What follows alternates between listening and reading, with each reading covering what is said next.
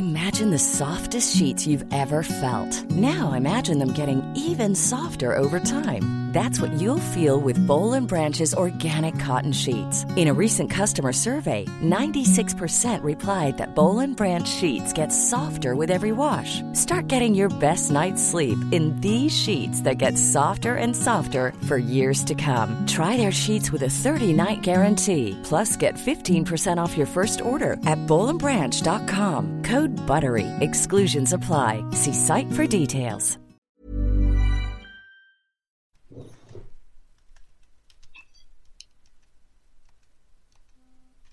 Bonsoir, bienvenue dans le podcast Culture PSG du lundi 23 septembre 2019. Nous allons bien évidemment revenir sur le OL Paris Saint-Germain d'hier soir, puisque ça a été quand même. euh, On a déjà fait un podcast de débrief de Real Madrid PSG, donc on va pas revenir dessus. PSG Real Madrid, pardon. Là, on va revenir pratiquement que sur ce match. Après, on fera un petit point sur les autres équipes du PSG, puisqu'on me l'a demandé la semaine dernière et j'avoue que j'ai pas trop le temps de m'en occuper jusque-là, mais bon, c'est comme ça. Ensuite, euh, on est quatre pour revenir sur cette rencontre. Nous avons normalement Monsieur Martinelli qui est là. Tout va bien, salut à tous. Voilà, euh, on a tenté d'améliorer le son et tout ça, donc euh, ça devrait passer. Euh, Omar, es-tu là, mon cher? Celui-là, bonsoir tout le monde. Voilà, et nous avons Simon qui lui aussi normalement est là, si tout va bien. Salut Philo, bonsoir à tous. Voilà, c'est parfait. Donc, euh, bonsoir à ceux qui sont déjà sur le live. Je m'excuse, on est légèrement en retard et c'est à cause de moi, comme toutes les semaines. Mais normalement, le temps de tout bien configurer, ça va passer. On va donc attaquer sur ce ce OL PSG. Victoire 1-0 des Parisiens, but de Neymar à la 87e ou 88e minute. Non, 87e, pardon. Euh, qui a donc euh, été le seul but du match, d'une rencontre de plutôt bon niveau. Euh, on dit que c'est en plein The Best, le trophée de la FIFA. Bah, vous avez qu'à aller voir la presse espagnole, ils ont déjà donné tous les vainqueurs, perdez pas votre temps dans cette cérémonie pourrie. Allez, sur ce on avance. Donc, victoire 1-0 du PSG sur un but de Neymar. Le pouls du match, je vais probablement le faire, puisque Monsieur Chantegrelet n'est toujours pas disponible, même si on le salue. Euh, donc une victoire déjà entièrement Monsieur méritée. Du Parisien, Philo. Du Parisien, excusez-moi. Du journal Le Parisien, très exactement. On me dit que le son est bon. Excellente nouvelle, excellente nouvelle. Donc, euh, le, le bout du match, bah, c'est pas compliqué. Il n'y a pas eu match hier, il y a eu une raclée. Non, plus sérieusement, euh, une rencontre que le PSG a dominé comme rarement il avait dominé à, Lyon ces dernières années.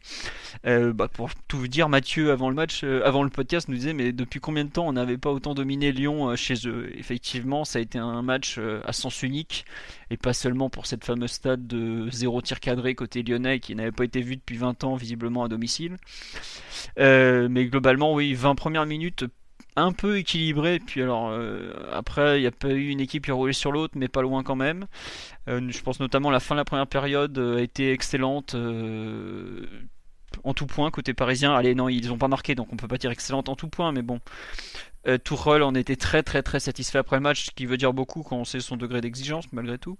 Seconde période peut-être un peu moins réussie avec les jambes un peu lourdes, euh, mais globalement euh, une victoire qui se décide sur la fin sur, un exploit individuel, mais qui vient couronner une prestation collective de, de très très belle tenue. Quatre jours après une autre qui avait déjà été excellente, même si on nous a reproché d'avoir été un peu dur avec la prestation parisienne contre le Real, c'était une très belle prestation, celle-là l'est aussi.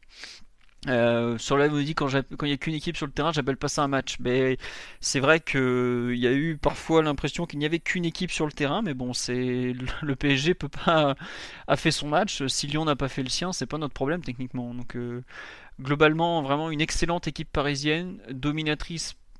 Peut-être pas de bout en bout, ça serait et mettre un peu trop de côté le début de match qui est équilibré, mais honnêtement. euh, on a rarement vu une équipe du PSG aussi constante et aussi euh, dominatrice en Ligue 1 à l'extérieur ces dernières années dans un gros match.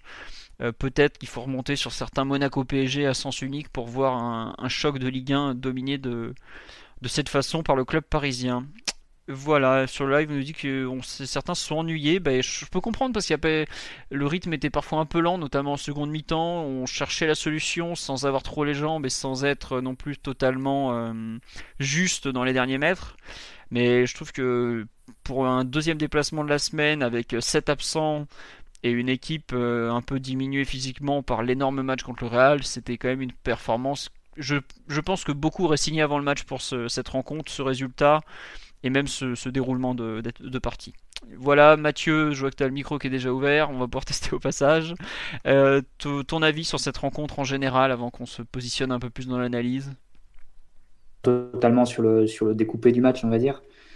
20 à 25 premières minutes où il y avait pour le coup deux équipes sur le terrain. Des minutes où Paris a été assez dangereux parce que même si Lyon arrivait à, enchaîner des phases de possession dans notre camp, pouvait frapper en contre et bénéficier de certains espaces et de corriger en se mettant euh, tous euh, dans un bloc vraiment très bas. Euh, je pense aussi que c'est des premières minutes où Paris est un peu perfectible dans son pressing. Quelquefois, on passe un peu au travers. Memphis qui fait de, bonnes choses en déviation de haut but pour, pour, libérer, pour libérer ses partenaires face au jeu ensuite. Ren Adelaide aussi qui a, qui a deux, trois bonnes conductions. mais après, côté lyonnais, ça s'est très très vite éteint et ont complètement disparu. Est-ce que c'était volontaire? Est-ce que c'était subi par, par un état physique précaire? Ça, ça reste à voir, mais euh, le reste du temps, ça s'est réduit à pas forcément un siège tout le long du match, mais un Lyon qui attendait et qui, livrait le ballon au PSG. Les 20-25 dernières minutes de la première mi-temps sont excellentes côté parisien. Euh, même au niveau de la possession, on voyait que c'était euh, que ça allait vite, le contre-pressing était bon, les ballons étaient récupérés de suite. Neymar et Di Maria étaient trouvés entre lignes, il y avait des, de bons échanges, des, des 1, 2, 3, des, du jeu avec, du, avec un troisième homme qui était trouvé face au jeu ensuite. Du bon travail, pas toujours d'immenses occasions, mais bon, Lyon, Lyon jouait tellement replié. Dit après Philo, c'est vrai que les deux équipes ont accusé un peu le coup euh, sur, le plan, physique. Ont été complètement cuits et n'ont pas eu d'opportunité. Paris a eu moins, moins de possibilités de mettre du rythme. Retrouvé dans les dernières minutes de jeu. Euh, avec l'entrée de Verratti qui a, pris la place de d'Herrera qui, qui, avait donné ce qu'il avait à donner. À nouveau, euh, augmenter le rythme et, avancer un peu son bloc. Et après, sur une action entre tes trois meilleurs joueurs techniques, tu, euh, tu, tu, tu réussis à sceller ce, ce match. Donc, Verratti pour Di Maria, pour, pour Neymar. C'est à chaque fois des, des, passes qui sont très difficiles. Verratti et Di Maria après un exploit technique de Neymar une victoire qui est totalement méritée. Et une semaine, je ne sais pas si elle est probante forcément au niveau du jeu, parce que l'équipe qu'on a, les équipes qu'on a alignées face à Madrid et face à Lyon, est-ce qu'on verra beaucoup le trio Choupo, Di Maria, Neymar? Appuyer sur tout ce qu'on a fait sur ces deux matchs. Il ne s'agit pas non plus de dire que voilà, maintenant Paris est champion ou Paris est sûr d'être qualifié pour la, suite de la Ligue des Champions, mais tu te mets dans une très très bonne posture. C'est une semaine pas, pas décisive, mais qui pouvait un peu définir le reste de, ta première partie de saison et on l'a plus que bien négocié.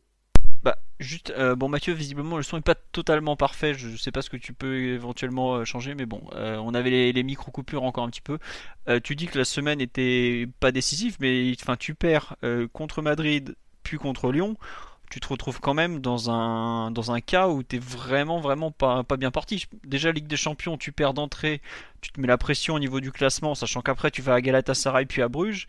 Et là, euh, tu perds en Ligue 1, tu relances Lyon, tu laisses le classement assez ouvert. Euh, le PSG a quand même fait très, très mal dans, en termes de, classement sur cette semaine. Après, je suis d'accord avec toi, le, le, jeu, il y aura toujours des choses qui vont changer, être, euh, être modifiées. Enfin, c'est pas figé, on est très clairement. Puis tu peux pas figer les choses sachant que tu as joué les, deux matchs de la semaine sans ton, allez, peut-être deuxième meilleur joueur en la personne de Mbappé. Donc forcément, c'est amené à changer. Mais bon, il y a quand même pas mal de, choses que tu es obligé de garder. Euh, on me demande de lancer Omar pour vérifier le son aussi. Omar, sur le match en général, avant qu'on passe sur l'analyse un peu collective, est-ce que tu veux rajouter quelque chose? Euh, Vraiment un, très bon match. Euh, pour ma part, c'est c'est l'une des, des, prestations les plus cohérentes qu'on ait fait depuis, depuis très longtemps.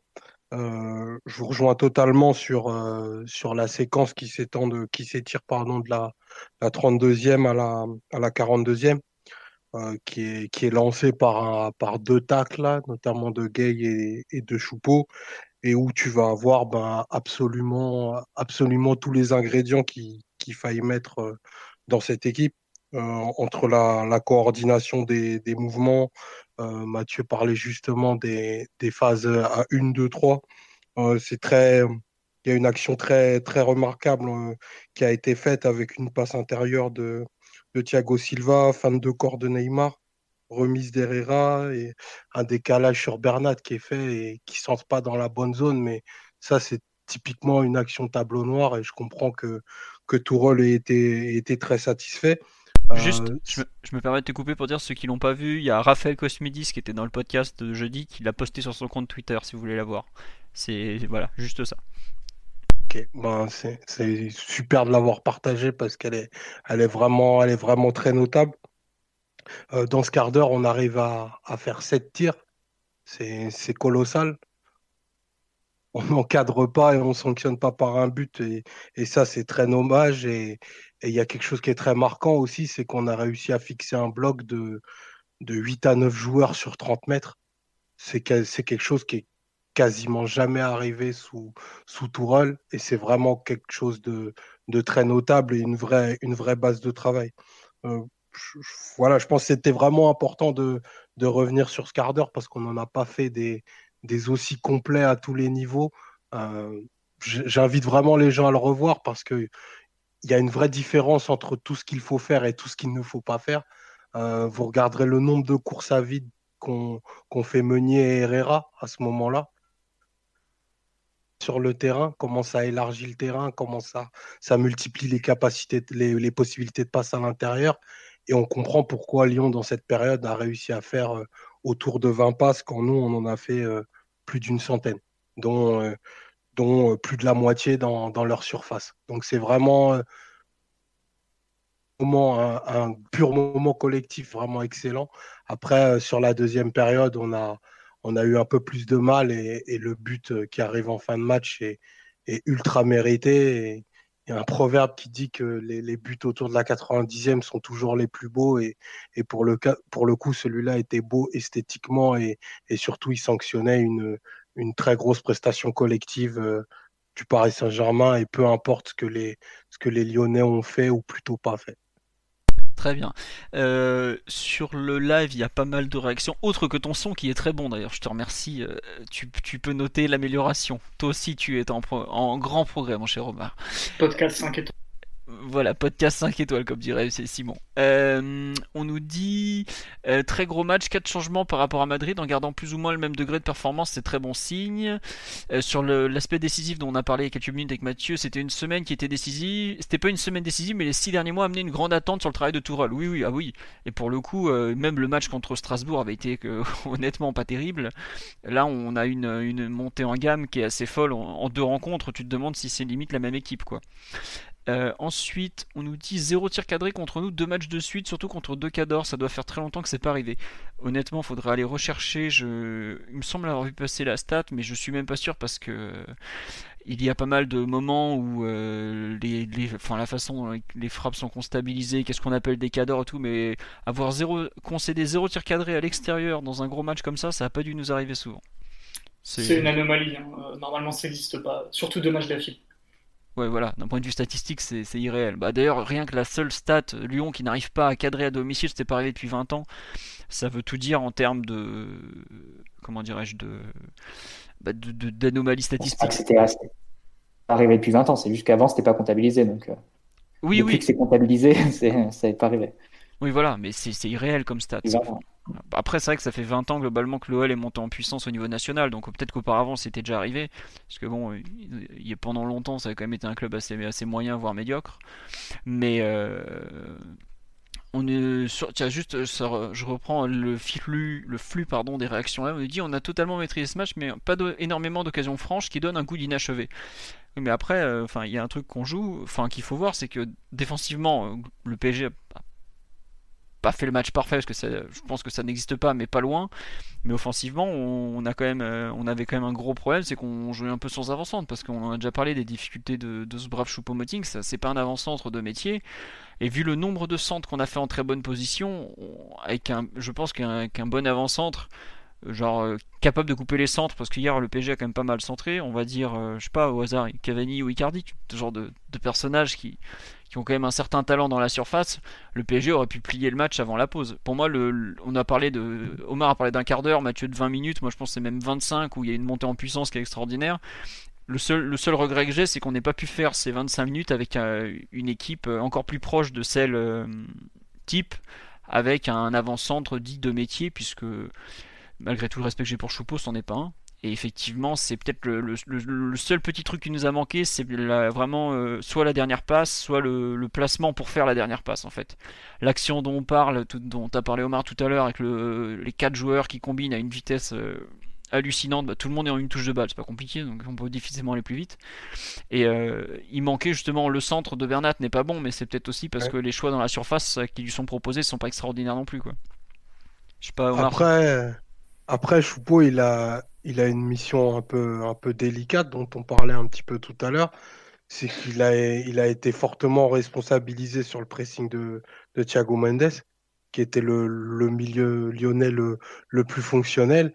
Et, euh, et je pense qu'il avait aussi pour consigne de, de vraiment servir de, de point d'appui au, au, recentrage de, de Di Maria et Neymar. Et il l'a fait, fait très bien en, en deux, trois occasions pour euh, vraiment un poste qui n'est pas naturel pour lui. Je sais qu'il a été, il a été pas mal, euh, pas mal tensé, mais moi, pour le coup, j'ai vraiment, j'ai vraiment apprécié son match, qui est un match euh, un peu dans l'ombre que, que, certains ont fait, mais très bonne application du, du plan de jeu et, et, il a failli être décisif. Après, bien sûr qu'il n'a pas, il a pas la présence dans la surface que qu'aurait eu Icardi ou, ou Cavani, mais à, contrario, ils auraient sûrement pas assurer de manière aussi, aussi impériale le pressing et le travail de milieu de terrain, de, milieu de terrain offensif qui lui est demandé depuis, depuis quelques semaines. Je crois que c'est ce que j'ai écrit dans les perfs individuels du match, c'est qu'il a fait un match de bon coéquipier, encore une fois. Quoi. Il se sacrifie un peu pour ce autour, il fait un peu ce qu'on n'a pas envie de faire. Il, passe une partie de la, seconde la première mi-temps pardon, ailier droit, par exemple. Parce que Di Maria décide de passer dans l'axe, on voit Choupeau côté droit c'est pas rien quoi. C'est vraiment c'est un peu le sacrifier de devant. Après il faudra trouver l'équilibre entre le sacrifice à faire devant et le meilleur équilibre euh, pour attaquer défendre et tout ça Simon, qu'on a peu entendu, mais qui est bien là, il y a des, il y a des fans qui te demandent. Euh, est-ce que tu veux nous parler de la façon dont on a attaqué? Parce que je crois que c'était euh, Laure Boulot à la mi-temps sur Canal qui disait que le PSG avait été assez, euh, avait varié dans ses attaques. Je sais pas, je trouvais que c'était pas, ça c'était plutôt une analyse juste, alors que c'est pas forcément très courant. Qu'est-ce que tu en as pensé de la façon dont on attaque? Euh, j'ai pas écouté ce qu'a dit leur boulot du tout. C'est pas grave, je viens de te résumer la chose, t'inquiète pas. Par contre, euh, je trouve qu'on a, on a attaqué d'une manière qui était plutôt adéquate par rapport à ce type de repli défensif. Enfin, je sais pas vous, moi personnellement, je pensais que Lyon viendrait avec euh, d'autres intentions que de mettre un, repli défensif assez strict avec une défense en 5-3-2. Et on, du coup, on a beaucoup attaqué sur la largeur avec très peu de jeu axial, à part pour finir les, les actions. Et ça a fait que les milieux de terrain, notamment, étaient très excentrés, que ce soit Gay ou, ou, Herrera qui, qui a fait plusieurs courses en ballon euh, vraiment très proche du, côté droit. Moi, ça pouvait me rappeler euh, euh ce que faisait Modric un peu à l'époque où, il avait de, où il avait de la caisse, où il jouait relayeur de ballon et puis de temps en temps, il, il faisait cette grande diagonale côté droit. C'est arrivé quelques fois avec Herrera, Gay qui apportait beaucoup de présence au large aussi. Et ça a fait que c'était un petit peu moins l'embouteillage que d'habitude. On a eu un système un petit peu plus ample. Euh, et puis, même globalement, sans rentrer dans tous les détails, je trouve que tactiquement, il y, a, eu du travail. Je pense que c'est Thomas Meunier qui disait après le Real Madrid que l'équipe avait plus travaillé tactiquement que d'habitude, ce qui peut se comprendre. Mais je pense que ça a été le cas aussi sur ce match parce que, avec une compo inédite, euh, quelques jours après un, un, assez gros choc, que l'équipe ait été aussi appliquée et aussi sûr d'elle et sûr de, son plan de jeu, je pense que je pense qu'il y a du travail derrière, que c'est pas juste un peu des trucs improvisés qu'on avait pu voir de temps en temps en Ligue 1. Donc euh, ouais. Après, euh, comme vous l'avez dit, Choupo-Moting ne remplit pas tout ce que t'attends d'un avant-centre au moment de, finir les actions, même sans parler du temps fort en fin de première mi-temps où on leur en met plein la tête. Euh, il y a une, occasion avec un angle un peu fermé, une, bonne position de frappe dès la douzième minute et on voit que là, sa technique de tir est pas, pas optimale. Et je pense que tu mets Icardi à la place, euh, une fois sur trois, il te la met. Oui, peut-être même plus qu'une fois sur trois. Euh, Mathieu, tu veux compléter sur euh, la façon d'attaquer ou c'était juste le bah, micro qui s'activait tout seul? Non, vas-y, c'est bon. Non, elle était, elle était aussi liée aussi à la, façon de défendre de Lyon. Derrière, forcément, tu es en infériorité numérique sur les côtés si tu arrives à, mettre des joueurs face au seul piston lyonnais. A, fait, ça aurait pu être encore mieux fait, je pense, notamment côté droit. Meunier, Herrera et même parfois Di Maria qui plongeait. Euh, tu pouvais mettre hors de portée Koné de façon. Plusieurs fois, tu t'es procuré des occasions avec Di Maria qui partait dans le, dans le dos de, dans le dos de Koné et, qui devançait Donanière ou bien Meunier qui faisait une louche pour Herrera qui faisait ce, même appel. Je pense que ça aurait pu même être encore mieux fait parce que euh, avais une supériorité qui se créait assez facilement parce que comme l'a dit, euh, Simon, les, deux relayeurs, en l'occurrence Herrera sur le côté droit, latéralisaient entre guillemets leur position euh, de façon beaucoup plus nette que, d'habitude. Milieu offensif qui était dit Maria et Neymar essayaient de, se recentrer pour, fournir des options entre les lignes. Donc je pense que c'était aussi lié un peu à la façon de, défendre de Lyon qui Était aspiré par Meunier. Meunier qui a touché plus d'une centaine de ballons sur, le match. C'est bien la preuve qu'il était totalement libre. Euh, et après, forcément, ça libérait des espaces. Donc, euh, mais, juste pour revenir sur le, 4-3-3, ce qui est marrant, c'est qu'on a joué, a joué en 4-3-3 sur la première journée face à, face à Nîmes.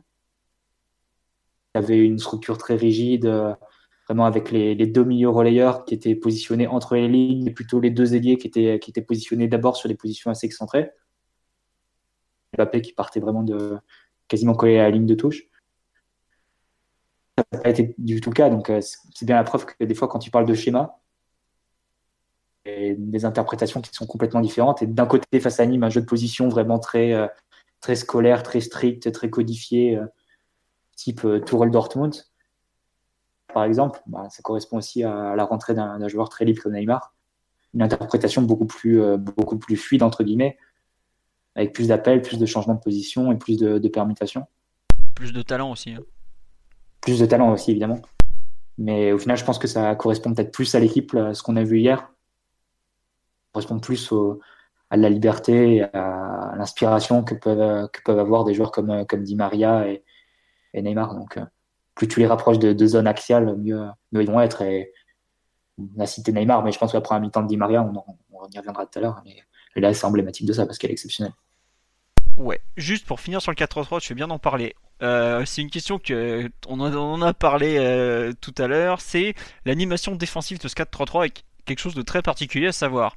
Euh, Neymar et Di Maria étaient les deux joueurs les plus hauts sur le terrain et Choupo-Moting en 10 pour vous, la question qui revient, c'est est-ce que c'est une volonté, une volonté de laisser justement en anticipant les contres, à savoir laisser Neymar et Di Maria en 1 contre 1, euh, très haut sur le terrain, ou est-ce que vous pensez que c'est une autre raison? On en avait parlé entre nous avant l'émission pour tout vous dire. Et en fait, on a imaginé que c'était plutôt lié au physique, à savoir euh, Neymar n'a pas beaucoup de coffres, hein, puisqu'il a été absent pendant 4 mois pratiquement.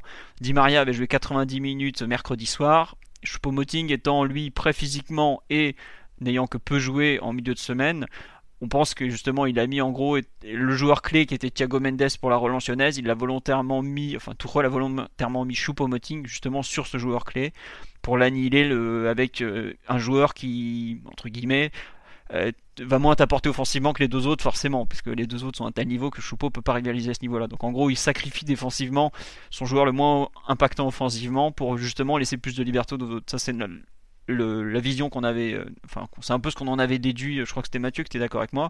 Je sais pas Omar ou Simon si vous partagiez cet avis, j'ai un peu zappé, je suis désolé. Non, bon, c'est pas Non mais les, deux versions se, tiennent et les arguments sont bons.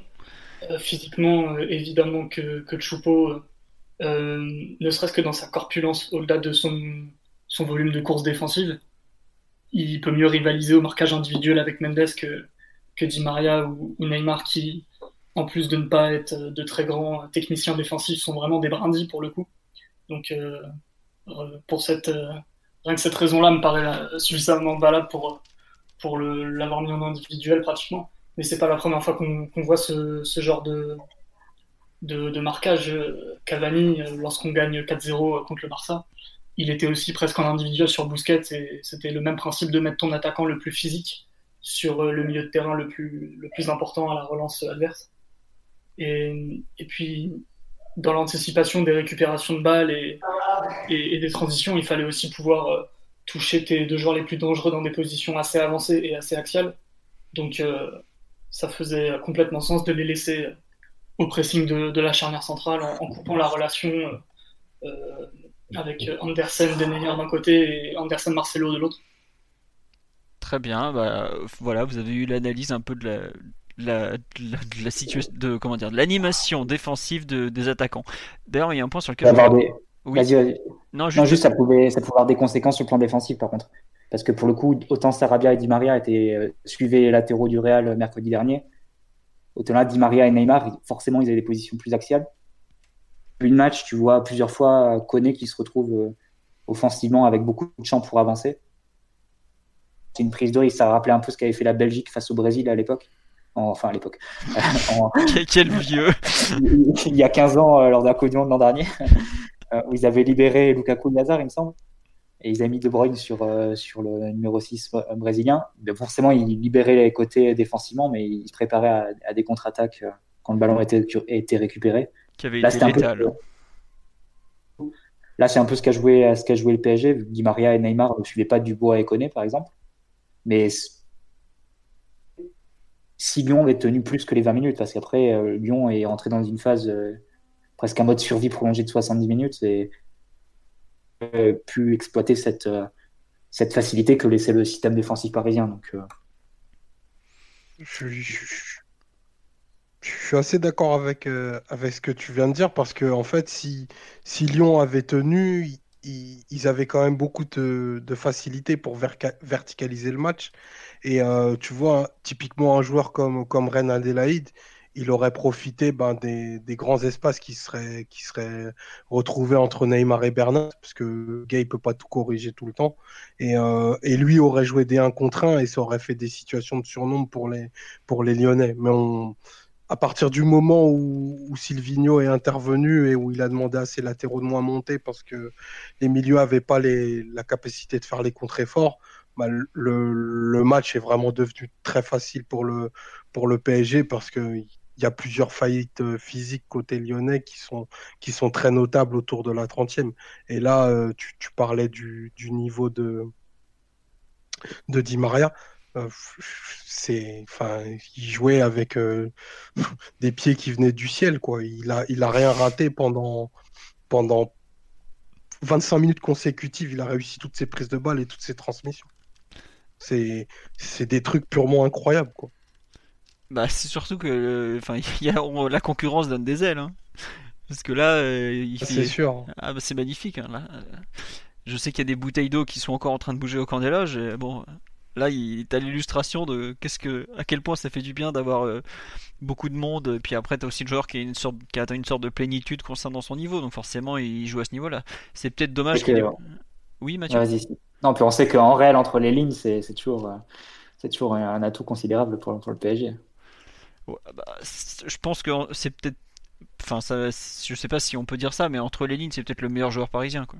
Mbappé est en train de devenir un joueur très très très fort entre les lignes aussi, mais ce que dit Maria, la, façon qu'il a de se glisser dans ces espaces-là, c'est surtout. Il a, une dextérité aussi quand il. Parfois, ça fait penser presque à un skieur qui godille. Euh, euh, quand, il fait des, quand il fait des doubles contacts vraiment très rapprochés et très euh, vraiment énormes, c'est vraiment très impressionnant à regarder. C'est euh, effectivement, comme a dit Omar, la première mi-temps de Di Maria hier. Hein. re-regardez là si vous pouvez, c'est extraordinaire. C'est une des, je pense, une de ses plus belles mi-temps avec le PSG, honnêtement.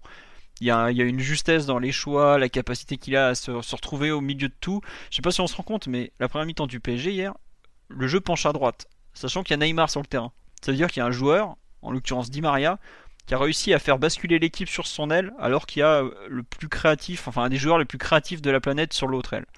Et ben, des matchs où Neymar n'est pas le centre du jeu du PSG, je peux dire qu'il n'y en a vraiment pas beaucoup. Et vous pouvez chercher, il n'y en a vraiment pas beaucoup. Et Di Maria a réussi ça en fait.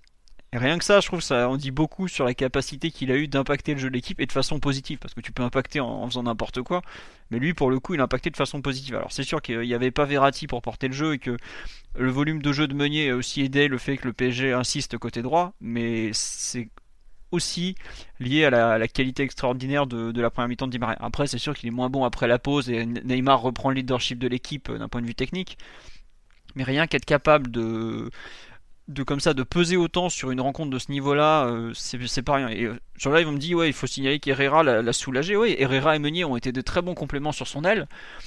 Mais évidemment, le, trio, d'un point de vue offensif, euh, a été excellent et a très bien su s'organiser. Après, c'est vrai que ça manquait peut-être un peu de repères, euh, puisqu'on on en a parlé, il y a certains euh, deux contre un qui auraient pu être joués ou ce genre de choses. Mais bon, c'est quand même pas rien de, faire de faire pencher le jeu du PSG sur son aile quand tu as sur l'autre aile Neymar. rien que ça, c'est. Ils, ont aussi tous un peu profité côté droit du non-repli de, de Oussama Aouar, qui, laissait un petit peu ses défenseurs et, et Thiago Mendes dans dans les problèmes, on va dire, parce que je pense que lui avait un rôle de couverture assez important vu qu'il jouait euh, relais hors gauche du, du 5-3-2. Et il, s'est vraiment très peu replacé et ça fait aussi que, que quand, du côté parisien, du côté parisien, ça passe une fois, deux fois, trois fois. Oula, on t'a perdu là, Simon. Là. Je sais pas ce que t'as foutu. Euh. non, non, mais en fait, c'est comme si le micro marchait plus là d'un coup. Non, non, toujours pas, Simon. Allô Ouais. Ah, c'est bon, c'est bon, t'es de retour, vas-y, excuse-moi. Ouais, je suis pas, j'ai changé le mode de, micro. Voilà. Du coup, ouais, je disais que le non-repli d'Awar faisait qu'au bout d'un moment, quand t'insistes, euh, euh, à force de, passer côté droit et que tu vois que ça passe une fois, deux fois, trois fois, quatre fois, euh, ça devient un réflexe en fait. Tu identifies le, côté le plus faible. Et puis, bien sûr, t'as Dimara qui fait des choses extraordinaires, mais Lyon, euh, Lyon a aussi ouvert un petit peu la porte un peu plus que, que côté opposé. Ah bah euh, le match d'Awar, euh, honnêtement, on s'est régulièrement plaint de certains non-replis côté parisien, mais alors là, en fait, je sais pas si vous vous rappelez le trophée des champions qu'on gagne 4-1 contre Lyon en Autriche, là, celui où il y avait personne. Enfin, un des trophées des champions, il y avait personne. Ce jour-là, il y avait Fekir qui jouait ailier droit, qui avait laissé le pauvre Raphaël prendre un bouillon monumental. Ben, ça m'a rappelé exactement ça, quoi. Ça, un Lyonnais qui est pas du tout impliqué défensivement par rapport aux autres, qui, ne peut pas faire les efforts, les efforts ou ne veut pas, et qui laisse un boulevard monumental qui se fait, euh, qui se fait afficher, enfin, dans, de façon euh, très visible, quoi. Après, je suis pas sûr non plus que quand tu mets Awar et connaît sur un côté face à des joueurs de... qui ont beaucoup de volume de jeu comme Di Maria, Meunier et même Herrera, euh, est-ce que ces deux-là suffisaient déjà au départ?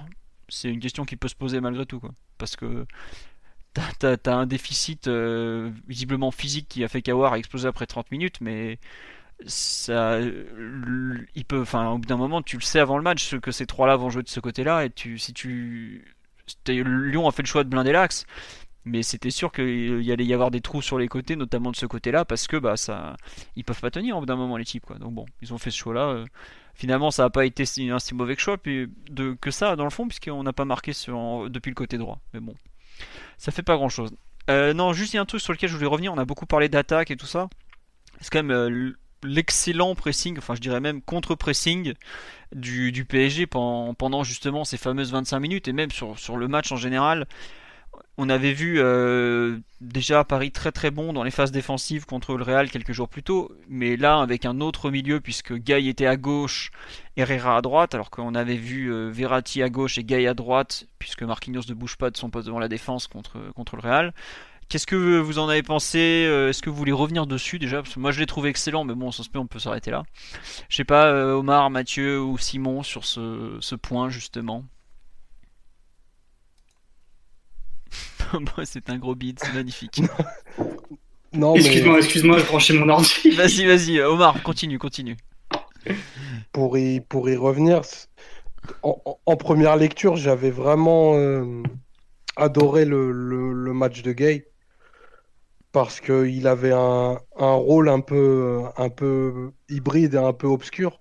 Donc, il, apparemment, euh, enfin, c'est mon interprétation, donc il, il, devait donner beaucoup de latéralité. Vous en avez parlé tout à l'heure. Je pense qu'il avait clairement pour consigne, il a été fixé à gauche pour, euh, pour sécuriser les, les, pertes de balles éventuelles de Neymar et le fait qu'il puisse pas aligner une euh, animer pardon, une première ligne défensive.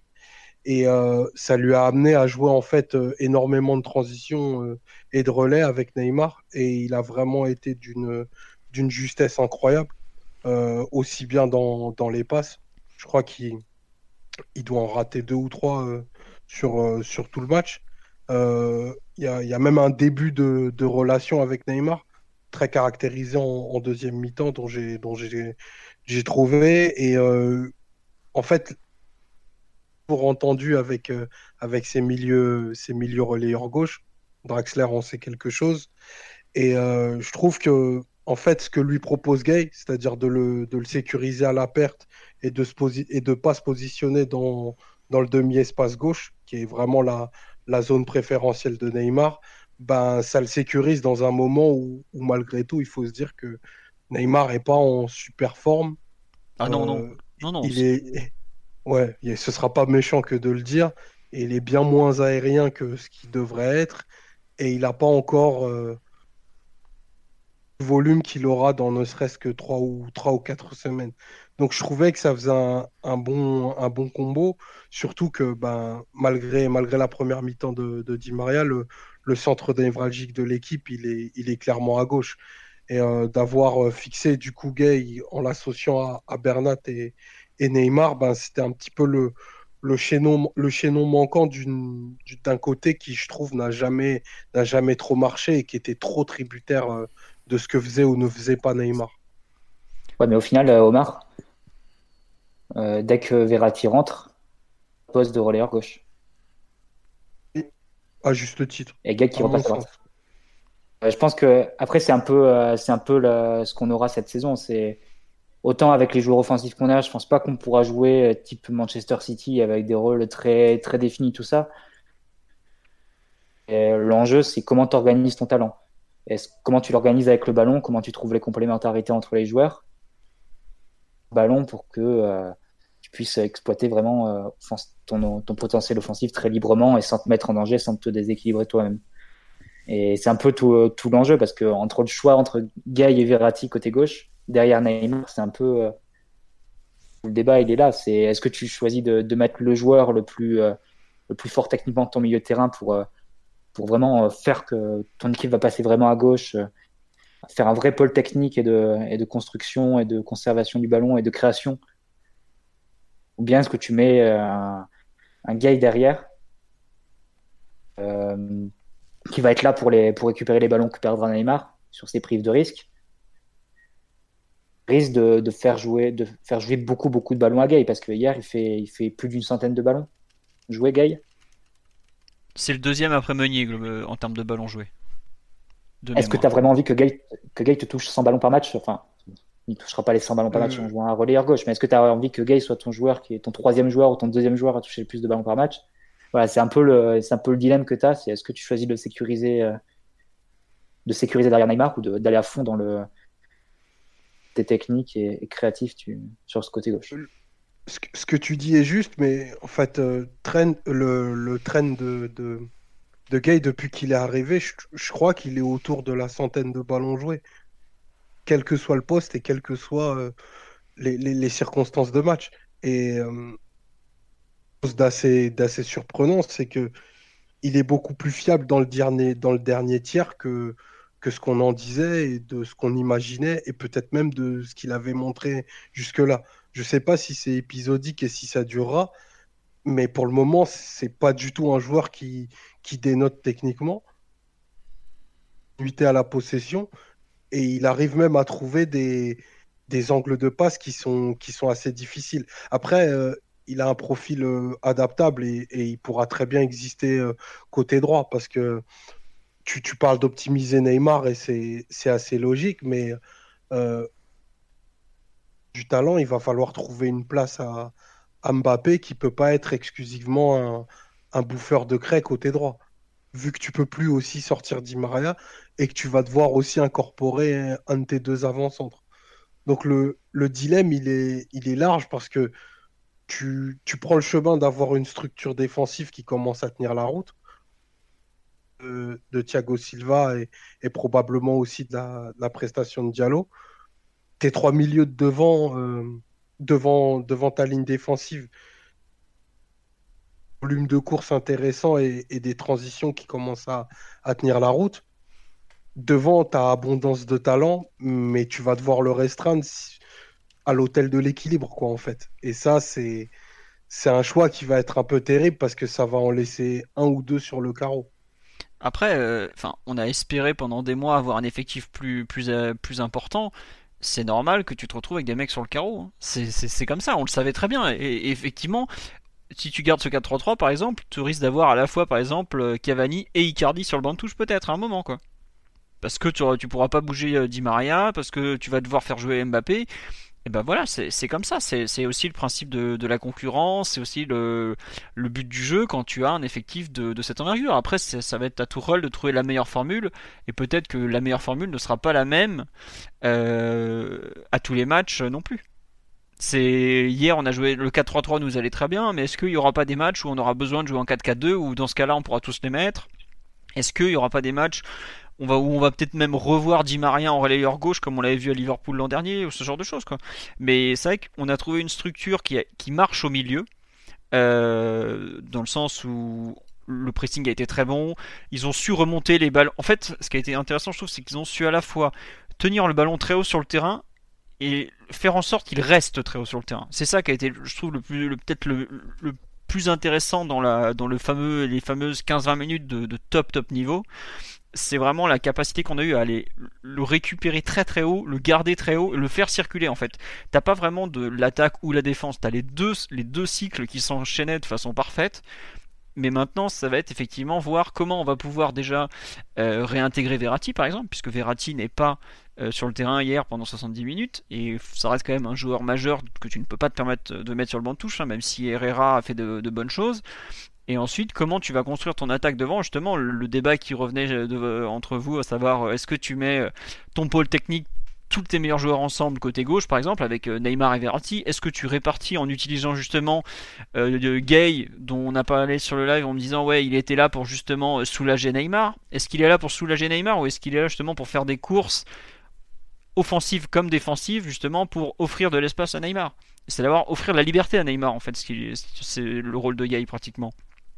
Donc il y a beaucoup aujourd'hui d'interrogations, mais malgré tout, je trouve que ce qui est peut-être le plus positif, c'est que tu sais que ce milieu-là, il marche quoi. Tu peux pas, tu pars pas. Enfin, je sais pas si on se rappelle, mais l'an dernier, quand on arrive à PSG Liverpool, donc est le 28 novembre, on n'a pas la moindre idée d'un milieu de terrain du PSG qui fonctionne. Enfin, le, le 3-4-3 n'avait pas vraiment euh, fonctionné et on avait trouvé cet attelage improbable Marquinhos Verratti. Là, tu es. avec Verratti et Draxler devant la défense. Oui, voilà, souviens-toi à Naples, on prend un bouillon de 25 minutes où le pauvre Bouffon il se fait canarder comme pas permis avant de ouais, finalement. il y avait eu de bonnes choses aussi avec ce milieu-là, mais il y avait une défense à 3 et tout, mais. Voilà, enfin, tu, tu trouvais pas ce niveau de complémentarité, à savoir, il t'apportait offensivement certaines choses, mais défensivement, tu voyais qu'il y avait un gros problème. Là, tu as réussi à trouver une base de travail avec ces trois-là, ou, ou trois autres, effectivement, qui, te donne une sécurité défensive qui est assez folle parce que tu as quand même euh, trois travailleurs du milieu de terrain avec Gay, Verratti, Marquinhos ou Herrera qui est quand même un joueur qui a un, travail défensif non négligeable, ne serait-ce que dans le replacement, euh, comment couper ligne de passe, et tu as en plus une capacité à fournir euh, des, un certain apport offensif malgré tout, à savoir soit par le biais de course, soit par le biais par un relais technique comme Verratti sur le, sur le but d'hier. On a vu. Pas par la création, Verratti est pas là. pas par la création. Oui, ça manque un peu de créativité quand Verratti n'est pas là. Bien sûr, mais à, mais à, ce moment-là, tu peux aussi surresponsabiliser tes joueurs de devant. Liverpool. Ça fait un peu milieu à Liverpool. Ouais, c'est ça. Ah bah, honnêtement, les, les deux équipes qu'on a, les, les 4-3-3 qu'on a alignées cette semaine, ça fait euh, hors partie offensive, hors euh, attaque de devant, parce que c'est pas forcément des joueurs à la clope. Mais le trio euh, Marquinhos, Herrera, euh, Gay, c'est typiquement un trio que Liverpool pourrait. pardon, oui, celui qu'on a vu hier soir, c'est typiquement un trio que Liverpool pourrait aligner dans un match de, Ligue des Champions, par exemple. Savoir trois joueurs avec du volume, bon défensivement, pas maladroit offensivement sans être géniaux. c'est typiquement ce genre de milieu. Après, est-ce que c'est ce qui ira le mieux au PSG je sais pas, ça reste à voir, mais par exemple, on a quand même maintenant une base de travail qui va nous permettre de chercher pendant des mois la meilleure alchimie pour arriver à la meilleure équipe possible. Et je trouve que le point très positif du match d'hier, c'est qu'on sait ça en étant le 23 septembre. C'est-à-dire que tu as maintenant, tu, bon, en Ligue des Champions, tu es bien parti, mais c'est pas réglé. Tu auras toujours des matchs pour travailler, mais tu sais quand même que dans le pire des cas, si tu as euh, des doutes offensivement, tout ça, tu peux repartir de ça. Et je trouve que pour Tourelle et même pour le groupe parisien, c'est super parce que tu as une base euh, pour vraiment pour toute ta saison quoi. En septembre. Et à partir de là, tu bon, faut pas être prêt trop tôt, ça c'est toujours la même question et le même problème, mais tu as quand même euh, quelque chose de. Je suis pas sûr qu'il y ait beaucoup d'équipes qui visent un sommet euh, européen qui en soient déjà là en termes de, de certitude. Et ça, c'est pas rien quand même. dans, ce, dans ce concert de louanges, j'émettrais quand même une légère réserve sur, euh, euh, Herrera, qui, euh, bien qu'ayant fait un match, traverse quand même des fois des minutes où il est d'une très grande neutralité. Je sais que des fois ça s'appelle l'utilité pour certains. Moi, je trouve que ces transmissions parfois manquent vraiment de, de personnalité et, il a tendance à faire des courses que des fois moi j'appelle un peu, un peu démagogiques. Qui servent pas, qui servent pas, qui sont pas d'un grand intérêt pour l'équipe, mais qui donnent l'impression de, de faire beaucoup. Mais après, euh, voilà, en laissant lui le temps d'arriver, il est sûrement en retard physique, mais j'ai un peu de j'ai un peu plus de réserve sur le fit avec les deux autres. En même temps, euh, vu qu'Icardi, euh, Verratti pardon est, incontournable, la question devrait devrait pas trop se poser. Tu dois être impitoyable avec tes joueurs euh, quand tu les coaches Omar, mais le problème après, c'est, mais as raison, c'est que techniquement, on va dire qu'il se limite à faire des choses qu'il sait faire. ça, ça, débouche beaucoup sur des, sur des passes latérales et sur, retourner, par exemple. Quand il reçoit un ballon un peu de dos au jeu, il se contente de la remettre en retrait. Un joueur qui est assez peu créatif avec le ballon, même si techniquement il est bon et qu'il va pas en perdre beaucoup. C'est, on le sait que c'est un joueur qui est devenu de plus en plus, euh, enfin de moins en moins aventureux dans son jeu au fur et à mesure des années. C'était, enfin quand il arrive à Manchester, c'est un joueur qui des fois était capable de jouer pratiquement second attaquant et qui aujourd'hui, c'était euh, sa dernière année, il joue un, rôle de 6 bis où il est euh, dans vraiment simple et efficace. Après, ça, comme sur là, on nous dit, ouais, il revient de blessure et puis surtout, il a besoin de, de repères, tout simplement. C'est une équipe qui le découvre et c'est normal. Tu intègres pas le 11 du PSG aussi facilement qu'Idriss Gueye. Et, et même Idriss Gueye, dont, on a parlé en très bien, parce que c'est logique d'en parler en très bien depuis le début, on a vu hier euh, le manque de repères par moment avec euh, Neymar notamment. je sais qu'il y a une action notamment où Neymar le regarde, genre bah fais l'appel, fais l'appel, et lui il, est là, il, fait, bah, il reste derrière lui, que par exemple, il fait bah non, moi je suis là, je, je comprends pas ce que tu veux, et ça prendra du temps à ce que tous les joueurs se, se connaissent bien, parce que on n'a pas fait attention, mais hier il y a quand même, euh, je crois, il y a 4 recrues au coup d'envoi côté parisien.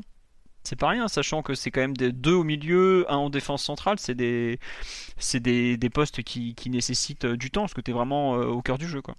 Donc voilà. Bon, vous voulez rajouter quelque chose, messieurs, sur l'analyse collective qui est vraiment très positive? Je pense qu'on a rarement été aussi euh, positif dans une analyse de rencontre. Même mercredi, enfin jeudi, c'était pas aussi positif. Donc est-ce que vous voulez rajouter quelque chose Ça peut être en moins bien, ou un point qu'on n'a pas abordé, ou on passe au perf individuel? Alors, ça sera les perfs individuels. Simon, puisque tu rigoles, tu, vas rester là. Euh, est-ce qu'il y a un joueur non, il y a un joueur dont tu veux parler en termes de performance individuelle euh, Non, pas plus que ça. Vas-y, demande-moi mon avis sur quelque chose. Bah, enfin, sur le match d'hier, pour moi, on est obligé de parler de Thiago Silva. Alors là, il n'y a, y a, pas ah, Oh là là. Que dire, que dire euh, Thiago Silva est capable de faire ce genre de match quand il est euh, en bonne forme. Je sais pas si là il est à 100%, mais en tout cas il est suffisamment en forme pour, euh, pour faire ce genre de prestation. Et ça m'a fait penser dans une certaine mesure au, au match qui fait à peu près la même période au, parc l'année dernière.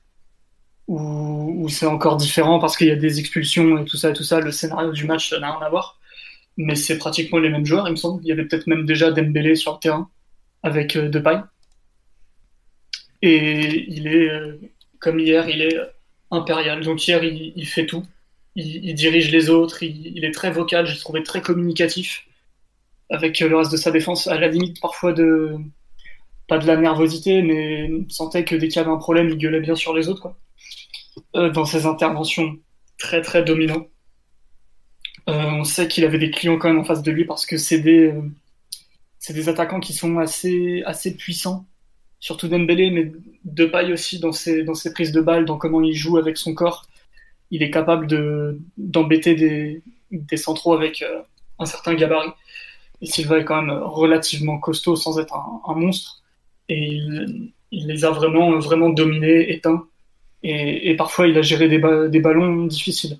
Euh, pas non plus des 1 contre 3 miraculeux à la Sergio Ramos, mais mais il a, il a été très fiable, il a tout réussi et, et entre ça et le match du Real Madrid, le regain de solidité défensive correspond forcément aussi un petit peu avec son, avec son, son niveau de forme et, la qualité de sa prestation. Et même avec le ballon, euh, ah, il, il, est en progression, je trouve. Enfin, en progression. Il, a toujours été propre techniquement avec euh, une, une, très bonne capacité de passe dans l'exécution. Mais bon, parfois on le voyait un peu timide ou désintéressé de ce qui se passait euh, en possession du ballon. Et, là, euh, en général, il a tendance à, sanctionner dès qu'il y a un intervalle. Il, porte un petit peu le ballon aussi de temps en temps, peut-être moins que, l'année dernière où c'était devenu plus, plus naturel. Euh, là, il faut, faut, retrouver un peu cette gymnastique dans la relance. Mais ouais, même avec le ballon, il a été plutôt plutôt intéressant. J'ai souvenir de quelques transmissions où il fait des passes un peu en, rupture dans le, dans le contre-pied des milieux de terrain. Et, et c'est ce qui fait avancer le jeu de toute façon, et on en a besoin. Donc, euh, ouais, un match XXL pour, euh, pour un joueur qui vient de fêter ses 35 ans et il n'y en a pas des dizaines des centraux de 35 ans à ce niveau-là. Non. Euh, juste pour compléter deux trucs. Tu dis il a pas géré des 3 contre 1 comme Ramos, mais ce qu'il fait face à pailles à 75e minute, une sacrée intervention, sachant qu'il y a 0-0 à ce moment-là, par exemple. Et dans la relance, je, je l'ai trouvé. Je l'ai rarement vu aussi propre, honnêtement, alors que c'est un truc auquel je fais souvent attention pour, euh, pour les perfs individuels du site notamment. Euh, là, il a été très très très juste techniquement hier. Euh, dans les même pas difficile. Ouais. Alors après, c'est vrai que le pressing lyonnais, il n'était pas très étouffant. Hein. Ça, ils sont pas fatigués les deux de devant pour défendre, mais la qualité de ses, passes, même le plus simple, c'était à noter parce que c'est pas. Des fois, il, il, fait des passes sans. Enfin, très normal quoi. Là, je trouve qu'il y avait une, qualité qui ressortait pratiquement à chaque prise de balle qui était vraiment euh, euh, rare et qui pour le coup cette semaine a été son standard. Donc un très très haut standard. Euh, Mathieu tu rajoutais quelque chose ou pas? Bah c'est dur de, rajouter quelque chose sur un match qu'on a sur une performance qu'on a tous vue. Et bon c'est vrai que Thiago on est assez injuste avec lui parce que finalement il faudrait le citer quasiment quasiment à tous les matchs parce que le nombre d'interventions qui semble banal qu'il fait qui sont pas du tout des occasions, mais qui deviendraient des occasions s'ils si, euh, se rataient. ce qui te sauve ta vie, entre guillemets, depuis des années en, championnat. Et, sans lui, on a vu ce que ça donnait en fin de saison dernière. La performance de Diego Godin dans le, dans le derby milanais euh, serait la meilleure performance défensive du week-end, mais au final, euh, Thiago Silva hier s'en approche, approche vraiment de très près. Magnifique. Comme, comme disait, euh, comme disait Simeone sur l'Uruguayen, il faudrait le cloner. On peut dire la même chose de Thiago Silva ça, déprime un peu quand même. Tiens, sur le là, ils, sont en train de faire un débat actuellement sur. Ça faisait longtemps que la défense n'avait pas été aussi bien protégée par le milieu, qui change beaucoup de choses. Euh, est-ce que vous pensez que justement que cette incorporation de, de Gay et justement d'un retour à trois joueurs plus, plus défensifs, enfin un milieu un peu plus défensif que ce qu'on a vu ces derniers mois, est une des causes justement de, cette soudaine. Euh, enfin, j'ai pas envie de parler de monter en gamme, parce que c'est très souvent le meilleur défenseur parisien, mais de ce, niveau atteint qui est encore au-dessus. Vous, le liez ou c'est juste qu'il est dans une période de, particulièrement excellente, euh, tout simplement, notre ami Thiago Silva? D'un point de vue du rendement collectif, évidemment, parce que tu défends forcément à 11 et pas que avec tes défenseurs centraux ou ton gardien. Mais tout ce qu'il fait individuellement, ça reste quand même de, de, très très grande qualité. Et mine de rien, il fait des choses. Euh, pas facile et, et ça change rien que l'équipe soit, soit plus imperméable ou pas que d'habitude. Quoi. C'est, il réussit tout et à un certain niveau quand même. Donc ouais, je, je suis pas sûr que même y a Gay, même y a Herrera, même y a Marquinhos, ça, ça, ça, fait concéder forcément moins de situations et moins de situations dangereuses. Mais au niveau du rendement individuel du Thiago Silva, c'est un match qu'on l'a déjà vu faire au moins une bonne vingtaine de fois au PSG face à, des adversaires qui ont une certaine réputation offensive, euh, même si tout n'est pas parfait, bien sûr, euh, dans son bilan parisien. Mais ouais, non, c'est. Euh, à un moment donné, il faut respecter le talent. Quoi. Mm. Tiens, on nous parle aussi de l'arrivée de Navas. Effectivement, on sait que Thiago Silva et Areola, c'était pas forcément la grande entente sur le terrain. L'arrivée de Navas a peut-être aussi rassuré Thiago Silva. Après, moi, je trouve qu'il y a un point qu'on oublie aussi, c'est que il a quand même gagné son premier titre majeur avec le Brésil cet été. Je pense que ça l'a libéré d'un poids malgré tout. C'était quelque chose qui, pesait depuis de, nombreuses années sur le, le joueur, je pense. Et le fait de gagner comme ça, surtout à la maison, en ayant été, euh, en ayant fait un tournoi exceptionnel, et malgré une, petite erreur en finale, ce qui crée un penalty où il a un manque de chance pas possible, euh, lui a fait du bien. Après, il y a aussi un point qui est à noter, c'est que l'an dernier, il avait été sévèrement bousculé par Dembélé lors dans le même match il y, a, il y a 8 mois pile, justement, je crois que c'était 21 janvier ou par là, enfin bref, on s'en fout. Mais donc en 8 mois, il a réussi à remonter ce qui s'apparentait à une, un, petit déclin physique. On en a parlé régulièrement pour ceux qui nous écoutent toutes les semaines, savoir à quel point Thiago Silva est, et sur la pente descendante de par son âge, ce qui est très logique, attention, c'est normal d'être sur la pente descendante à 35 ans, mais je trouve que le match d'hier est une excellente réponse. Puisque bah, il a littéralement déboîté physiquement Dembélé, qui est pourtant un buffle, pour le, suivre depuis tout jeune.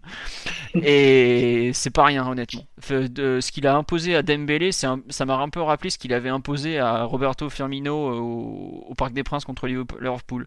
Une agressivité terrible dès la prise de balle et une, le fait de le jamais le lâcher, de l'étouffer littéralement. Euh... Lewandowski au Parc des Princes, il avait pris très très cher aussi. Ouais, et pourtant Lewandowski physiquement, il n'y en a pas beaucoup qui peuvent lutter avec lui. Hein. C'est un, colosse extraordinaire, mais non vraiment une, je trouve une prestation euh, d'envergure au niveau sur ce match-là et rassurante peut-être aussi par rapport au, moyen terme avec le avec le, le, physique qu'il a et, son âge malgré tout. Après Sylvain, en termes de plus collectif dans la complémentarité, dans la charnière, je, je pense aussi que on le trouve plus impressionnant quand il est avec un centraux vraiment moins fort que lui. Ça se voit pas forcément toujours, un central, pardon, ou des centraux moins forts que lui. Parce que autant avec Marquinhos, parfois ils se tiennent la dragée haute en termes d'intervention, autant quand Silva joue avec Kimpembe ou Diallo, euh, ça se voit qu'il est, ou Kerrer l'année dernière, ça se voit qu'il est vraiment 2, 3, 4 crans au-dessus. Et je pense que dans notre ressenti, ça, ça le pose vraiment en patron. Et je pense qu'il a aussi un petit peu plus de travail à faire vu que c'est lui qui, qui, va, qui va assurer les, les, interventions dans la surface déjà en majorité et aussi euh, les duels les plus difficiles parce que euh, j'ai rien contre Diallo, mais au duel, il est quand même très loin de ce que peut faire un Thiago Silva. Euh, dans les comparaisons, on nous parle aussi du match de Thiago Silva contre Mbappé quand Mbappé était à Monaco, l'excellente finale de Coupe de la Ligue 2017 qui avait été un match formidable. Et effectivement, le pauvre Mbappé avait découvert ce jour-là que son futur partenaire était capable de, de violenter, euh, dans le sens positif du terme, un, attaquant. Bon, euh, je vous propose de parler d'un autre joueur parce qu'on a un peu fait le tour. On, nous parle beaucoup de la confiance, effectivement, mais oui, c'est lui aussi il diffuse une confiance qu'on n'a pas forcément toujours connue à Paris, euh, donc c'est très très positif actuellement. Omar ou Mathieu, il y a un joueur que vous voulez retenir sur, sur ce match ou pas d'ailleurs, ou si vous estimez que tout le monde a été à un très bon niveau, voilà. On a déjà parlé un peu de, de Di Maria aussi, j'imagine. Donc, est-ce qu'il y a un joueur que vous voulez euh, mettre en avant? Ou je peux le faire au pire, hein. j'ai l'habitude. Vas-y. Euh, non, euh, peut-être un peu parler, je trouve, du poste de central gauche entre Kim Pembe et Diallo, qui me paraît être un des mm. grands enjeux des prochains mois. j'aime de plus en plus ce que montre le Abdou Diallo. Euh, puisque bah, les débuts avaient été un peu étranges. Euh, on ne savait pas trop euh, qu'il, où il en était d'un point de vue défensif en fait je trouve. C'était un joueur qui a toujours montré des qualités balle au pied puisque ça c'est pas nouveau, s'il a toujours eu cette cette justesse et même gérer une certaine prestance. Mais en revanche, c'était un peu inquiétant d'un point de vue défensif. Je trouve qu'il fait peu à peu son chemin.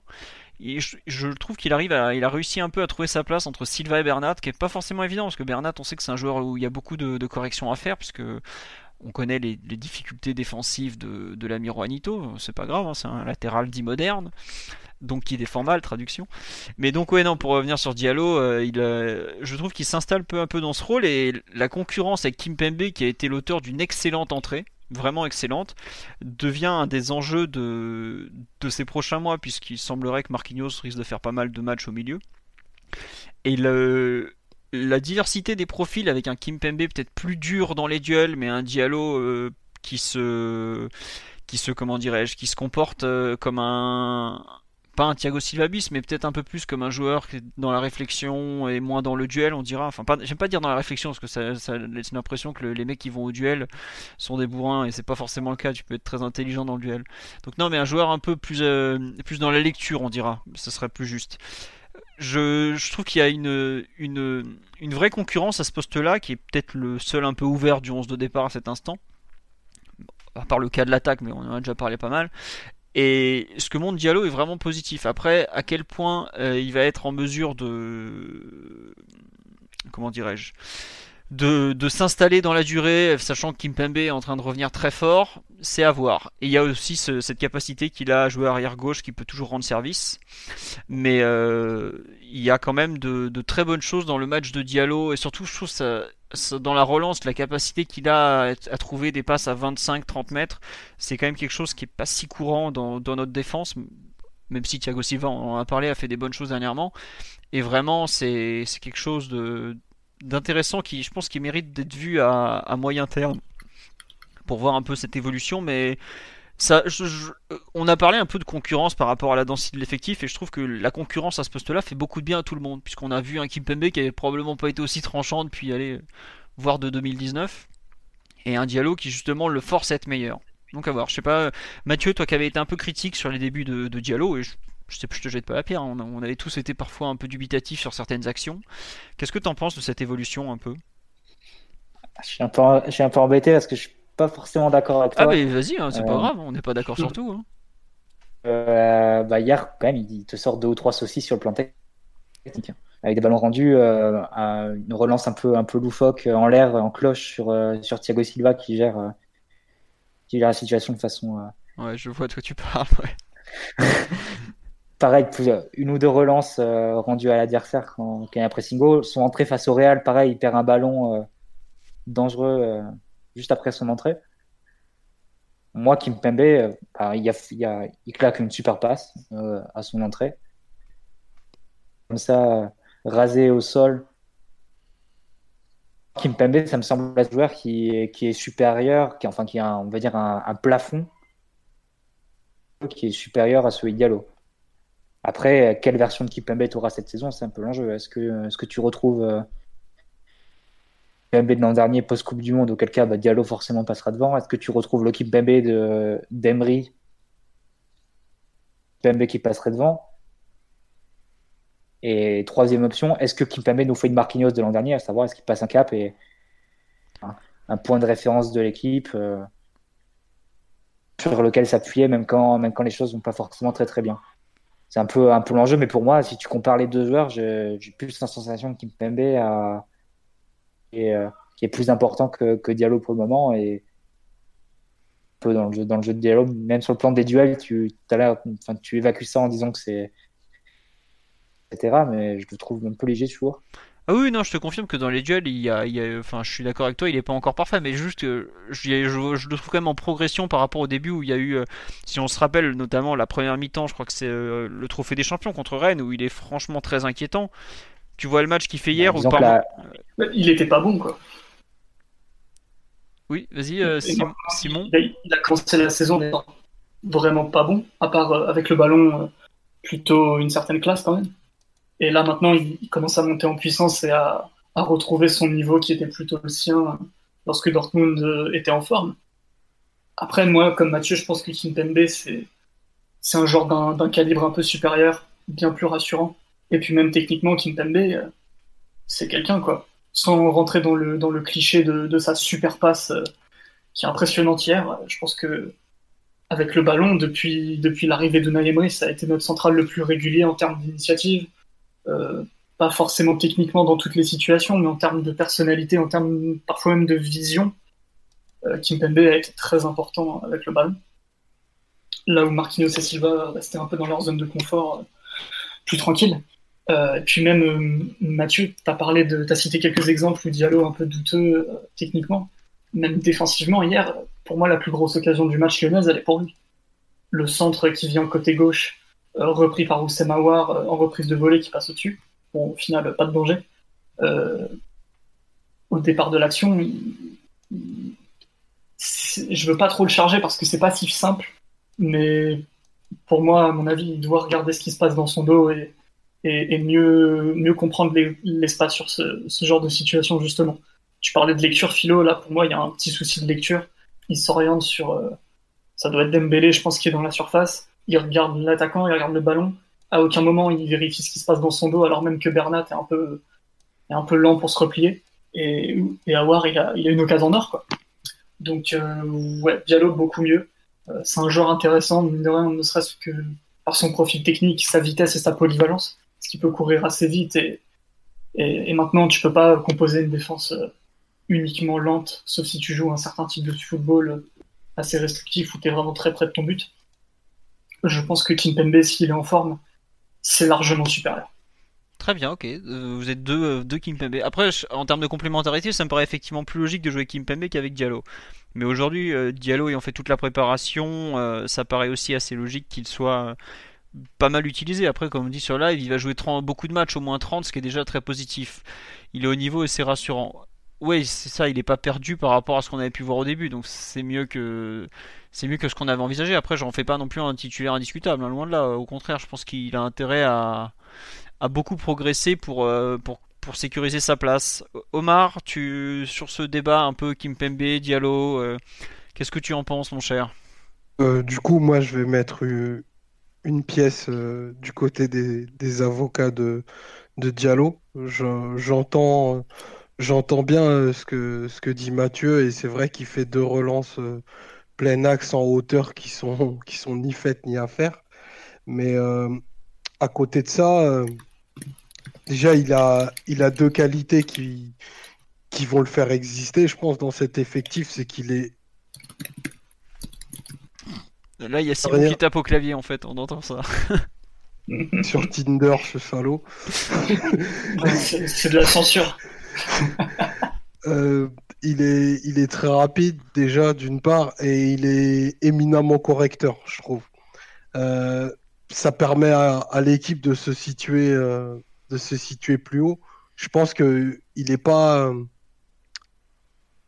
fait que qu'on soit un peu plus compact. Après, des défenseurs qui ont ce niveau technique et j'entends vraiment avec le ballon, mine de rien, c'est assez rare parce que il faut voir il faut voir comment il conduit, qu'il arrive à trouver et qu'il va chercher en de manière assez constante pour se rendre compte que déjà c'est un défenseur qui a de la personnalité et que mine de rien au bout de d'un mois ils sont bien bien plus nuancés à son égard et, même retournés pour certains. Donc moi je trouve que c'est un joueur euh, qui j'arrive pas trop à en voir le, le plafond parce que progression de match en match et je trouve assez assez graduelle et il y a l'affirmation d'un style qu'on n'a qu'on n'a pas vraiment euh, au sein de l'effectif. Les, les, qualités de, de Kipembe sont connues, connues et sues de tous. C'est vraiment un, un, défenseur ultra proactif qui a une, qualité de relance vraiment euh, exceptionnelle, tu vois, et, et c'est pas peu de le dire. Limitatif euh, dans son, dans son utilisation parce que il joue 80% de ses duels de la, de la même façon. Donc, ça, ça, nous ramène à, quelque chose que Mathieu a, souvent évoqué, c'est quand 3, ou 4 de tes défenseurs ont moins de 25 ans, ben, fatalement, tu vas, tu vas avoir des formules qui sont, qui sont imparfaites. Mais je trouve que au travers, au travers ce que les deux ont montré, il y a quand même, euh, et, j'écarte pas du tout Kerrer du débat, loin de là, même pour un poste en, défense centrale, pouvoir exister. Et je trouve que c'est des défenseurs qui ont vraiment des, des très très grosses qualités, qui sont outillés pour le, pour le haut niveau et dès cette saison. Donc euh, que, que Kipembe, après une saison difficile, notamment pour des, pour des raisons physiques, reprenne la courbe de sa progression, ça me paraît, ça me paraît logique, nécessaire et, euh, et, de toute façon, il n'y a, a, pas d'autre chemin que celui-ci s'il veut, s'il veut continuer à exister au PSG. Et par contre, je regarde avec euh, beaucoup d'intérêt et de curiosité euh, comment Diallo se développe de, de, semaine en semaine. Et je lui trouve un, un leadership que, que Kipembe n'a pas, par exemple. Ah oui, c'est vrai, effectivement, le leadership, on n'en a pas parlé, il est peut-être plus à même à, à, donner des ordres et à encadrer que, que Kimpembe, par exemple. Si, Là, il a plus un. Vous trouvez que Diallo est un joueur qui a. Oui, Mathieu? Bah, Je trouve, je trouve qu'il a un profil plus capitaine de défense que, que, que Kimpembe. Tiens. Oula, on a, on a perdu Mathieu là, il est, il est choqué. je, je l'ai achevé, je pense. enfin, je trouve qu'on peut pas reprocher à Kimpembe de manquer de caractère sur un terrain. J'ai plutôt l'impression que Diallo est un joueur plus en retrait de ce point de vue-là. Mais bon, après, ça, ça peut être aussi quelque chose de positif parce que Kimpembe parfois se laisse déborder par, par, son, par des excès euh, d'impulsivité, ce genre de choses. Mais... Il est présomptueux des fois aussi. C'est pas forcément euh, sur ce point que je mettrais Kimpembe en dessous. Après, bon, voilà, on va dire qu'il y a deux, deux, deux dialistes, deux Kimpembistes euh, sur ça me fait bizarre de pas être dans l'équipe Pembist, mais sachant que je l'ai défendu régulièrement. Mais non, non, mais moi, aussi, hein, je suis un Kimpembist convaincu. Mais je, non, mais je suis très bien que, également. Que... et Classico Sport Management vous en soudoyez. Euh, Laisse Amzien en dehors de ça, mon petit. Le pauvre Amzien, il a quitté Twitter parce qu'il en avait marre des conflits. Il se retrouve dans une embrouille de podcast. Ah, Amzien, je passerai donc récupérer mon chèque dès demain, euh, comme d'habitude. non, non, mais c'est vrai que non, il y, a un élément qu'on nous dit sur là, effectivement, que tu as soulevé Omar, c'est que Kim Pembe n'a que 24 ans. Euh, Diallo en a même 23 puisqu'il est de 96. Ça reste des joueurs très très jeunes. Et c'est vrai que la, façon qu'ils vont avoir de se développer va être à, suivre. Et il y a encore Kerrer qui est, pas loin. T'as Marquinhos dont on parle comme si c'était un vieux qui a 25 ans puisqu'il est de 94. Le PSG a quand même un défenseur de chaque génération. Euh, de 94, 15, 16 qui est, qui est assez fou quoi. C'est, euh, enfin, il y a beaucoup de, clubs qui s'inquiètent pour le futur de leur défense centrale, notamment le, Barça par exemple. Même si eux aussi ils ont réussi à récupérer l'anglais, le PSG a quand même trois, trois très beaux potentiels en défense centrale. Après, est-ce qu'ils arriveront à. oui. désolé, je t'arrête, mais aucun du niveau de Thiago Silva. Tu peux tourner Bien dans sûr. tous les sens. Mais, c'est ce que je j'allais dire après. Sur le, marché. le jour où Thiago Silva part, faut retourner sur le marché. Hein. Tu restes pas comme ça. Ah bah non, évidemment. Mais tu as quand même de quoi construire autour de lui, tu vois c'est aucun du niveau de Thiago Silva à 35 ans. On sait, enfin, moi j'ai peu de souvenirs de, de, Thiago Silva à cet âge-là. C'est la, enfin, la courbe, la courbe de développement d'un joueur, c'est, il y a, tellement d'impondérables qui peuvent rentrer en ligne de compte que tu sais pas jusqu'à jusqu'où ça peut aller. Quand il arrive au Milan, Thiago Silva. ouais, 25 ans, il, a, il, il repart du Brésil, il arrive au Milan pour de bon. Et au Milan, il se montre vite euh, extraordinaire quand même. Ah, il a eu, il a eu des super professeurs. Bah, ils ont aussi un expert du poste au, quotidien, donc euh, ça, ça, peut aider. Moi, franchement, je, sais que c'est pas, euh, ça te garantit des erreurs immédiates sur la saison, certaines qui coûteront très cher, mais j'ai vraiment envie de croire en, ce pari en, l'avenir. Si, si, je devais mettre quelque chose au crédit de Tourelle, et Dieu sait que j'en mets pas beaucoup, euh, ben, je, mettrais, je mettrais vraiment le fait que dans, dans ce qu'il a construit, à la défense du futur. Oh là là, oh là tu, tu, tu, vas loin là, dis donc. On t'a rarement entendu aussi optimiste pour, pour la il, met des, il met des crochets ce soir. J'ai passé un excellent week-end footballistique, vraiment. Il, y a injection d'héroïne avant. avant on se retrouve à part de la chapelle à la colline du Cracomar. non, non, mais pourquoi pas. Après, oui, euh, c'est. Tu vois, Mathieu, c'est marrant, c'est que tu as parlé du fait que Thiago Silva était devenu un excellent euh, défenseur à 25 ans après avoir été en galère à Porto. Euh, c'était une idole au Brésil avant. Oui, non, c'est sûr, mais ce que je veux dire. C'est que ça chantait Thiago Silva, Monstro, etc. C'est là-bas qu'il apprend son Bien sûr, ouais, non, tu vois, c'est au Brésil quand il revient à 22 ans, qu'il prend en 3 ans un, un, essor extraordinaire. Mais tu vois, un mec comme Diallo, il a quoi? Il a, il a 3 saisons de haut niveau à tout péter. Il a une saison, il a il vivoté à Monaco, un an à Mayence, un an à Dortmund, et aujourd'hui il arrive à être un joueur qui, qui, qui fait pas qui fait pas tâche au PSG. C'est-à-dire que sa progression a été très rapide. Combien de fois on a parlé du fait que Kirer avait, peu de matchs en pro, Kim Pembe pareil. Donc faut, faut peut-être aussi imaginer qu'à moyen terme, ça va devenir des joueurs. Ils atteindront probablement jamais le niveau de Thiago Silva, mais atteindre le niveau de Thiago Silva quand il est à son meilleur, c'est c'est réservé une élite extraordinaire. Donc c'est pas pas une honte non plus. Mais est-ce qu'ils sont capables de devenir des, très bons défenseurs centraux je, pense que oui, ils en ont, la capacité. Après, il faudra voir dans la durée. Est-ce que c'est long à devenir un grand défenseur central hein Tout le monde n'est pas Varane qui a un crack à 20 ans. Hein. C'est pas non plus. Euh, regarde, même si on se rappelle euh, ce qu'avait qu'a vécu Sergio Ramos pendant des années avant de se fixer dans l'axe, il se faisait tailler parce qu'il savait pas défendre. Quand on voit aujourd'hui le, joueur que c'est devenu, donc bon. C'est à voir, c'est un débat qui va nous animer encore pendant de nombreuses années, si tant est que le podcast continue pendant des années, mais bon, c'est plutôt bien parti à ce niveau-là. Euh, gloire à la formation française. Tout à fait, Omar. Gloire à la formation française.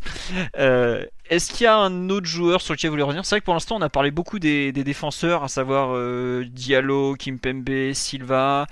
On n'a pas beaucoup parlé des. Enfin, on a parlé indirectement des milieux de terrain, parce qu'on a forcément beaucoup parlé du milieu de terrain de Di Maria. Est-ce que vous voulez qu'on fasse un petit point peut-être sur le match de Neymar, quand même, parce qu'on n'en a pas beaucoup parlé jusque-là, même si on, a dit qu'il avait fait basculer le match sur un but extraordinaire d'entrée.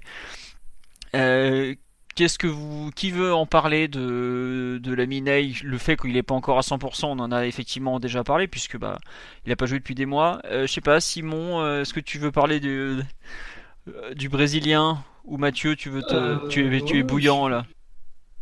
Bah, on va on va croiser le fer avec Mathieu. Et Neymar, on, on, va être obligé d'être un peu bateau sur son sujet à son sujet parce que c'est évident qu'il n'est pas à 100%, qu'il n'est même pas, il est même pas à 80% d'ailleurs. Il faut se rappeler des matchs qu'il faisait l'année dernière et il y a deux ans quand il était en pleine possession de ses moyens, c'était euh, tout autre chose. Mais il a une telle personnalité, une telle rage de vaincre, un tel talent, et il est tellement au-dessus de, presque tous les acteurs de ce sport en fait, à part 2, 3, 4 joueurs qu'il est capable, euh, sur deux matchs de championnat, de, de, faire la différence sur des buts extraordinaires dans le, dans le money time et deux buts du pied gauche en plus. C'est-à-dire qu'il te met pas un tapin du pied droit à la 90e, mais un retourné du pied gauche et euh, euh, un exploit du pied gauche technique avec plusieurs touches de balle au milieu de, de trois défenseurs. Donc à ce moment-là, qu'est-ce que tu veux dire? Et d'ailleurs, ouais, c'est pas le c'est pas le meilleur Neymar, mais bon, il faut un moment, il faut juste s'incliner et, euh, puis euh, après tu te relèves, ta peu. Et juste, il y a un détail que personne n'a relevé, c'est qu'il fait son action décisive face à Kenny Tété, qui était un joueur qu'il avait énormément gêné il y a deux ans quand on les joue au parc. Euh, donc Neymar vient d'arriver, il est en pleine forme physique à ce moment-là. Et c'est marrant, c'est que c'est au moment où il est le moins bon physiquement qu'il arrive à prendre aussi facilement, enfin facilement, on s'entend, hein, qu'il arrive à déstabiliser plus Tété qu'il l'avait fait lors des 90 minutes qu'il avait joué ce jour-là. Juste voilà un petit rappel comme, euh, comme Thiago Silva tout à l'heure sur le, passé.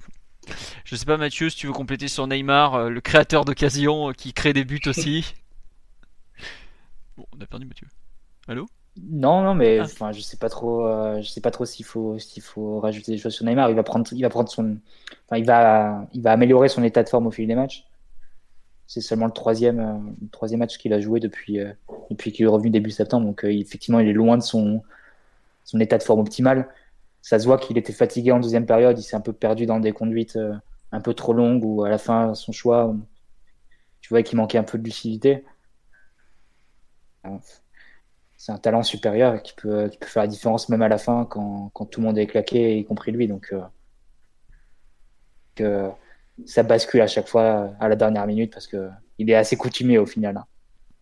Ah oui, on est bien placé pour le savoir. Hein. Même quand il n'était pas chez nous, euh, on a payé pour apprendre. Et eh oui, après, c'est vrai que, en fait, je trouve que dans son match, il y a, y a, à boire, à manger, mais bon, il y a quand même une action, on n'en a pas parlé, mais en première mi-temps, ce qu'il fait sur Marcelo en étant arrêté quand Di Maria le sert, pareil, il y a deux petits pas dans la surface. C'est des actions de rockstar, ça. Ah, je sais pas si c'est des actions de, rockstar, mais c'est des actions n'y a pas grand monde qui est en mesure de faire enfin la vitesse à laquelle il va sur l'enchaînement, la justesse technique, euh, même le choix de frapper à la fin, il est pas mauvais. Hein, Lopez fait un bel arrêt pour le coup. Euh, mais ouais, non, il y a des choses euh, dans son, jeu, dans son match qui sont, qui sont remarquables. Après, je trouve vraiment la question qui se pose, c'est à quel point il va pouvoir retrouver. Enfin, qu'est-ce qu'il va pouvoir donner physiquement dans une équipe mieux organisée que ce qu'il a connu à Paris? Ce dont j'ai un peu peur en fait à moyen terme, c'est qu'il se re surresponsabilise un peu et qu'il euh, qu'il tente un peu trop de tout faire alors qu'il a aujourd'hui il a plus besoin de tout faire au PG. Il y, a, des joueurs qui vont lui amener le ballon, il y a des joueurs qui vont euh, qui vont, comment dirais-je, le, lui apporter d'autres choses.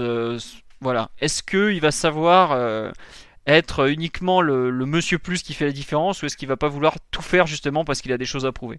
C'est un peu la seule question que je me pose à, moyen terme parce que c'est un talent, tellement, talent pardon, tellement supérieur que c'est, il est trop fort honnêtement pour ce sport. Euh, c'est triste euh, parce qu'on sait qu'il il apprécie pas beaucoup la Ligue 1, mais il est trop fort pour la Ligue 1.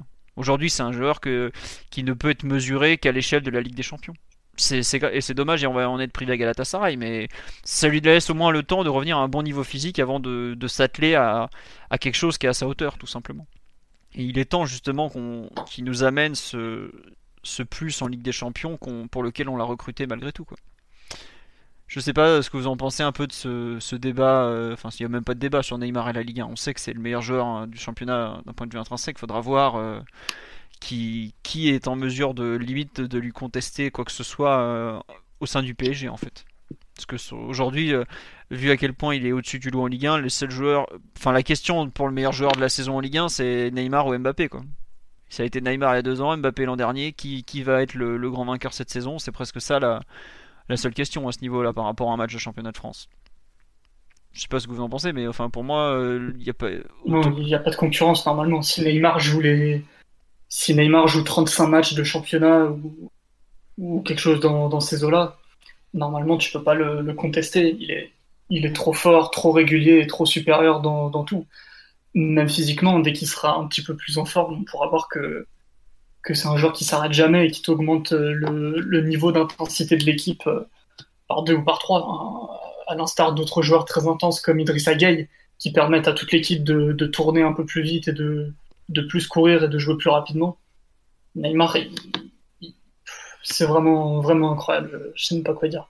Je sais pas si vous avez eu cette sensation aussi hier, mais au fur et à mesure des minutes, euh, déjà Neymar touchait tous les ballons, certes, mais je sais pas, il y avait un côté inéluctable, c'était sûr pratiquement que qu'il allait trouver la solution. Quoi. Euh, je sais pas si c'est une déformation euh, par rapport à, ce qu'il a fait dans, dans, le passé ou même ce qu'il a fait contre Strasbourg au parc, mais je sais pas, je... à 20 minutes de la fin, je me suis dit, ok, euh, on trouve pas la solution, mais Neymar va gagner le match, tout seul. Ou presque. Bah euh, moi j'avoue que le 0-0 je voyais venir gros comme une maison, j'avais déjà fait mon, PD, mon PSD pour, pour le score, donc je veux pas dire ça. Mais ah, après... Ah, des déformations professionnelles, c'est pas pareil. Oui d'ailleurs, vous pouvez être sûr que quand je le fais, il y a un but dans les 5 minutes, ça arrête pas en ce moment, c'est insupportable. Mais bref. Euh, non non, euh, il est, c'est vrai que quand tu voyais la fin de match, tu sais qu'il y avait un seul joueur qui pouvait faire basculer la rencontre, c'était lui. Clairement. Il n'y a, pas photo. Di Maria n'en pouvait plus. Choupo-Moting et Choupo-Moting, donc euh, avec ses limites. Et puis, bah, il y a pas. Quand il faut faire basculer un match, tu sais qui t'appelle, quoi, globalement. Sachant que tu n'avais pas Mbappé disponible. Euh, vu, vu, le reste de l'équipe, c'était forcément lui. Au, à part euh, apparition improbable d'un Verratti euh, qui met une frappe de 20 mètres, mais bon, on sait que ça peut pas arriver. Quoi. Bah, disons quand même que ce que font Verratti et Di Maria sur l'action, on va pas dire qu'ils lui servent le but sur un plateau parce qu'il reste, il reste encore à faire, à faire toute l'action décisive, mais le mettent dans, dans, une bonne situation à la surface déjà. Parce que la passe de, de Verratti, elle est, faut quand même bien la doser et il n'y a pas beaucoup d'espace pour la faire. Et la remise en une touche pour Di Maria, qui remet le ballon au sol et qui le, tout le contrôle de, Neymar, c'est quand même du. Les deux ont comme, même fait preuve d'une haute précision technique pour, euh, pour servir le ballon à Neymar. Après, évidemment. Faut finir le travail et tout le monde ne peut pas le faire. Mais non, tu as raison de, le signaler. c'est vraiment pas facile parce qu'il doit contrôler du mauvais pied. Il n'est pas dans une super bonne position corporelle au moment de recevoir le ballon. Et rien que la prise de balle et comment il se rééquilibre derrière, hein, ça, c'est le seul qui peut faire ça en, Ligue 1, je pense, pratiquement. Puis d'ailleurs, enfin, la Ligue 1 peut remercier Neymar de, lui inscrire des buts aussi exceptionnels. Hein. parce que on peut dire ce qu'on veut, mais enfin, si vous faites une, une, revue de presse un peu mondiale, les buts de Neymar, ils font le tour du monde. Quand je vous dis le tour du monde, tu, retrouves ça dans des trucs improbables. Je crois que j'ai vu hier, même pas une demi-heure après la fin du match, des sites euh, honduriens, donc au fin fond du Honduras, en train de parler du but de Neymar, par exemple. Pour, euh, pour l'exposition du championnat de France, Media Pro doit, doit prier euh, qu'il récupère les droits à partir de l'an prochain pour qu'il reste encore un peu. Quoi. Parce que c'est, c'est un joueur qui te. c'est le franchise player. Ouais, mais même plus que ça, c'est un joueur qui marque, qui, qui marque des buts différents. Quoi comme Zlatan était capable de mettre des buts que seul Zlatan savait mettre. Bah, Neymar met des buts que seul Neymar sait mettre. Même au PSG, qui est capable de mettre le but qu'il a mis hier quoi? Je suis même pas sûr qu'un mec de la qualité euh, extraordinaire de Mbappé soit en mesure de faire cet enchaînement. Alors que pourtant, enfin, vous savez très bien à quel point je, je, je le mets haut dans l'échelle des, joueurs, mais Omar, j'étais choqué, j'ai l'impression. Non, non, pas, pas choqué. Enfin, le, le but qu'il met, il est, il est, extraordinaire parce que Neymar, c'est un joueur qui a, qui a une qualité d'appui euh, rare au monde. Il a, il a peu d'équivalent. Après, je pense que Mbappé, Mbappé est capable, il l'a en lui. Euh, Di Maria peut le mettre aussi, ce but. Enfin, on, a la chance de d'avoir 3-4 joueurs de supérieurs dans la surface qui sont, qui sont capables de mettre des buts sur des situations qui, qui n'en sont pas. Parce que hier, en fait, il n'y a, pas la place de marquer. Euh, Neymar, il, invente, euh, il invente et il crée une situation de tir qui, n'existe pas parce que, enfin, il a la qualité des appuis de Fred Astaire, je crois, tu vois. C'est juste euh, irréel ce qu'il fait. Et après, on dit, dancing feet en anglais. Donc ouais, c'est la comparaison qui est bonne. Hein. Comment? En anglais, on dit dancing feet, les, pieds dansants. Donc euh, c'est vrai que la comparaison avec Fred Astaire, elle est bonne. Ouais, ouais, ouais. C'est à ça que je pensais. Tiens, on me dit sur le live, Mbappé a mis le même but contre l'Argentine. Euh, moi, je trouve qu'il y a pas, il est pas comme ça dos au but à se retourner, réaccélérer, enchaînement. Hein. Ah ouais non. Ah, hier, hier c'est beaucoup plus dur. On parle plus but... je vois le but, plus je le trouve difficile à mettre. En fait. Ah ouais, pareil. Je l'ai sous les yeux là. Ce qui fait, pareil, le but de Mbappé. Je dis pas qu'Mbappé a pas de talent, mais le but contre Toulouse qu'il met, ouais, c'est un super but. Mais l'enchaînement hier, il reçoit la balle, il est pratiquement dos au but. Je sais... En fait, il faudrait faire euh, les expected goals. Je pense que dans, dans ce cas-là, il mesure juste la frappe euh, pied gauche comme ça, angle un peu fermé. en fait, il faudrait mesurer le expected goals des joueurs qui reçoivent deux but dans cette position-là, cerné par 2-3 par deux, trois joueurs. Et... Ah bah l'expected action, elle est de 0. égal à 0 quoi. déjà 99% des joueurs, ils auraient perdu la balle sur le contrôle du mauvais pied quoi. Donc bah. ça, la première touche. Euh, ouais, ouais, un but extraordinaire encore. Mais il faut, vraiment s'en réjouir euh, parce que non seulement c'est un but qui, qui est marquant euh, de par sa, sa, réalisation technique, mais c'est aussi un but qui redonne un peu de la confiance, je trouve, euh, aux joueurs et un peu à tout, son, tout, tout ce groupe qui a, qui a poussé pour qu'il reste. quoi. C'est vraiment bien à ce niveau-là, c'est que tu as, quand même un, un regain, un ça rejaillit un peu sur tout le collectif, alors que c'est quand même une action très individuelle. Et malgré tout, c'est une belle chose. je suis content pour toute l'équipe que qui soit en mesure d'arracher comme ça ce genre de victoire sur un exploit individuel, parce que c'est c'est pas c'est pas si courant, même si je dis ça, c'est arrivé il y a une semaine à peine, mais bon, c'est comme ça. Non, on peut bien mériter il aura bien mérité ses sifflets après-demain. Non, il sera pas sifflé après-demain, je pense il sera, il sera peut-être ignoré ou, pas très applaudi parce que c'était, c'est, récent encore. Mais je, je pense pas qu'il sera encore très sifflé au Parc des Princes. Quand même. Au bout d'un moment, il va peut-être falloir avancer, des deux côtés d'ailleurs. Bon, après, lui, il a l'air de s'en foutre, comme il l'a dit lui-même. Mais bon, côté parisien, euh, tu peux pas. Je comprends qu'il y a un ressentiment après un été compliqué, mais tu peux pas non plus. Le, communiqué du CUP avait été assez clair dans le sens où ça sera l'indifférence à défaut d'être le grand amour comme avant. Et puis c'est tout, quoi. Et puis c'est comme ça. Et on verra bien sur la durée. Hein, faut pas se prendre la tête. Il y a déjà assez à faire avec le reste. Hein. Bref. Est-ce que vous voulez parler d'un dernier joueur ou pas? Ou on peut, on peut dire qu'on a fait le tour de ce PSG euh, Lyon? Oui, Omar? Brièvement, il faudra parler quand même du. Qui est l'un des meilleurs qu'il ait, qu'il ait facturé depuis très longtemps. Attends, en fait, ça a coupé au moment où tu as dit le nom du joueur, donc je, je euh, il n'a pas dit le nom du joueur, il parlait de personne. Je parlais, de l'inénarrable euh, garantie Thomas Meunier. Vas-y, vas-y. Ah oui, non, je voulais en parler de Meunier, donc vas-y, n'hésite pas. qui, a, qui a fait son, son meilleur match depuis, depuis bien longtemps euh, dans, les, dans les deux parties du terrain parce que j'ai en tête deux actions euh, qui me viennent qui sont purement défensives et pas de son style. Euh, notamment une où, je crois que c'est Memphis qui va, qui va filer au but et c'est lui qui fait la, correction, la correction. Pardon. Oui, c'est bien ça. Et une, et une autre où, où il, vient serrer dans l'axe et du coup c'est lui qui intercepte. Donc c'est des bonnes actions euh, défensives qu'il faut mettre à, son crédit. Je crois que c'est le joueur qui termine avec le plus de ballons récupérés.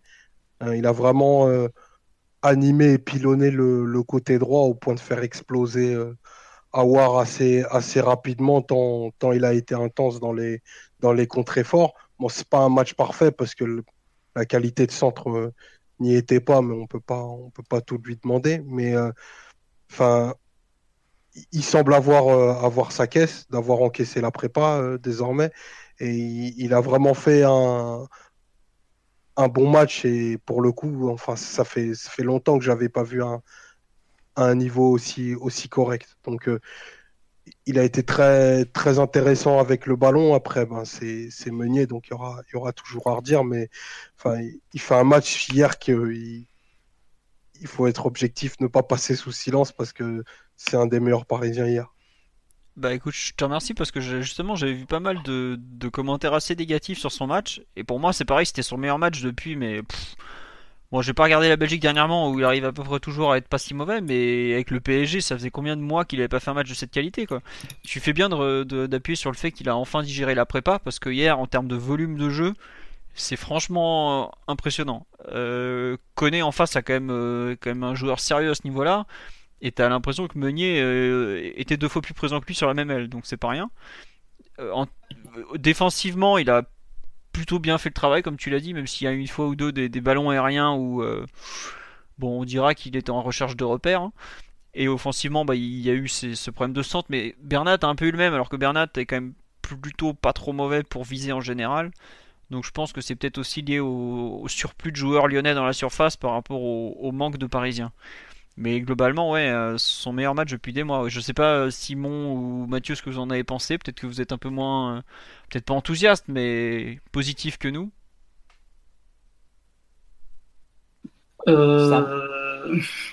Si, oui, c'était déjà incontestablement son meilleur match depuis longtemps.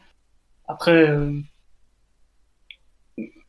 moi j'ai toujours dit que Meunier avait, lorsqu'il était en forme, une certaine capacité à courir vers l'avant qui était assez impressionnante, mine de rien, en termes de, kilomètres, en termes de répétition des sprints surtout. Au-delà des kilomètres qui sont importants, c'est surtout l'intensité euh, et le gaz qu'il met sur le côté qui, peut, qui, peut, qui peuvent être très, euh, très en sa faveur offensivement. Après, j'ai pas trouvé que c'était un match extraordinaire non plus. C'était un, bon match. Et, tant mieux que le troisième arrière droit de, l'effectif soit capable d'apporter lorsqu'on a, lorsqu'on a besoin de lui. Euh, j'avoue, je l'ai pensé euh, un peu, un peu perdu euh, dans son parcours au PSG. J'étais pas sûr qu'il pourrait nous ressortir les matchs qu'on voyait un petit peu quand il était en forme de, de 2017 ou 2016. Donc non, tant mieux pour lui. Il a, su, il a su profiter du, temps de jeu qu'on lui a donné par les blessures de ses, de ses concurrents. Donc tant mieux s'il peut mettre ses minutes à profit et rendre service au collectif surtout. Euh, oui, tiens, je, suis plutôt sur Pas mal la langue de bain. Oui, non, non, non, non, mais c'est bien, c'est bien, c'est bien. Tu, tu, progresses de jour en jour. Non, sur le live, on nous dit euh, qualité de centre zéro, incapable de passer en un contre un, nombre incalculable de passes en retrait. Je vois pas en quoi il a fait un bon match, sachant qu'il avait aucun attaquant sur qui défendre. Euh, ça, c'est pas négatif. C'est Herrera, ça? Euh. Pardon. non, non, si aussi, mais non, je suis d'accord qu'il a, il a pas placé un bon centre du tout hier. Non, ça, le... On se contente pas plaisir simple, les gars on peut pas séparer les matchs de Meunier du, contexte dans lequel il évoluait. Quoi. Sur la dernière semaine, il a, il a joué 180 minutes littéralement tout seul. Hasard et pas suivi, enfin sans adversaire direct. Côté, Entre euh... euh et, et Depay, c'est vrai qu'il n'était pas beaucoup gêné. Quoi. Moi, je pense que, on va dire que c'est un match qui est tant mieux, c'est un bon match euh, pour ce qu'il faisait à Paris depuis deux ans, on va dire. Mais je pense que le meilleur Meunier de 2017, on va qui, joue dans un contexte assez similaire au Vélodrome, où il n'était pas suivi par Payet. C'est un joueur qui avait fait beaucoup plus de différence ce, soir-là, pour Dragster notamment, enfin, avec des, percées balles au pied. Tant mieux faire. Alors tant mieux s'il va en progression. Il faudra quand même gérer son temps de jeu sur les prochains matchs parce que du coup il se retrouve un peu, tout seul. Euh, quelles sont les options pour, pour le faire souffler cette semaine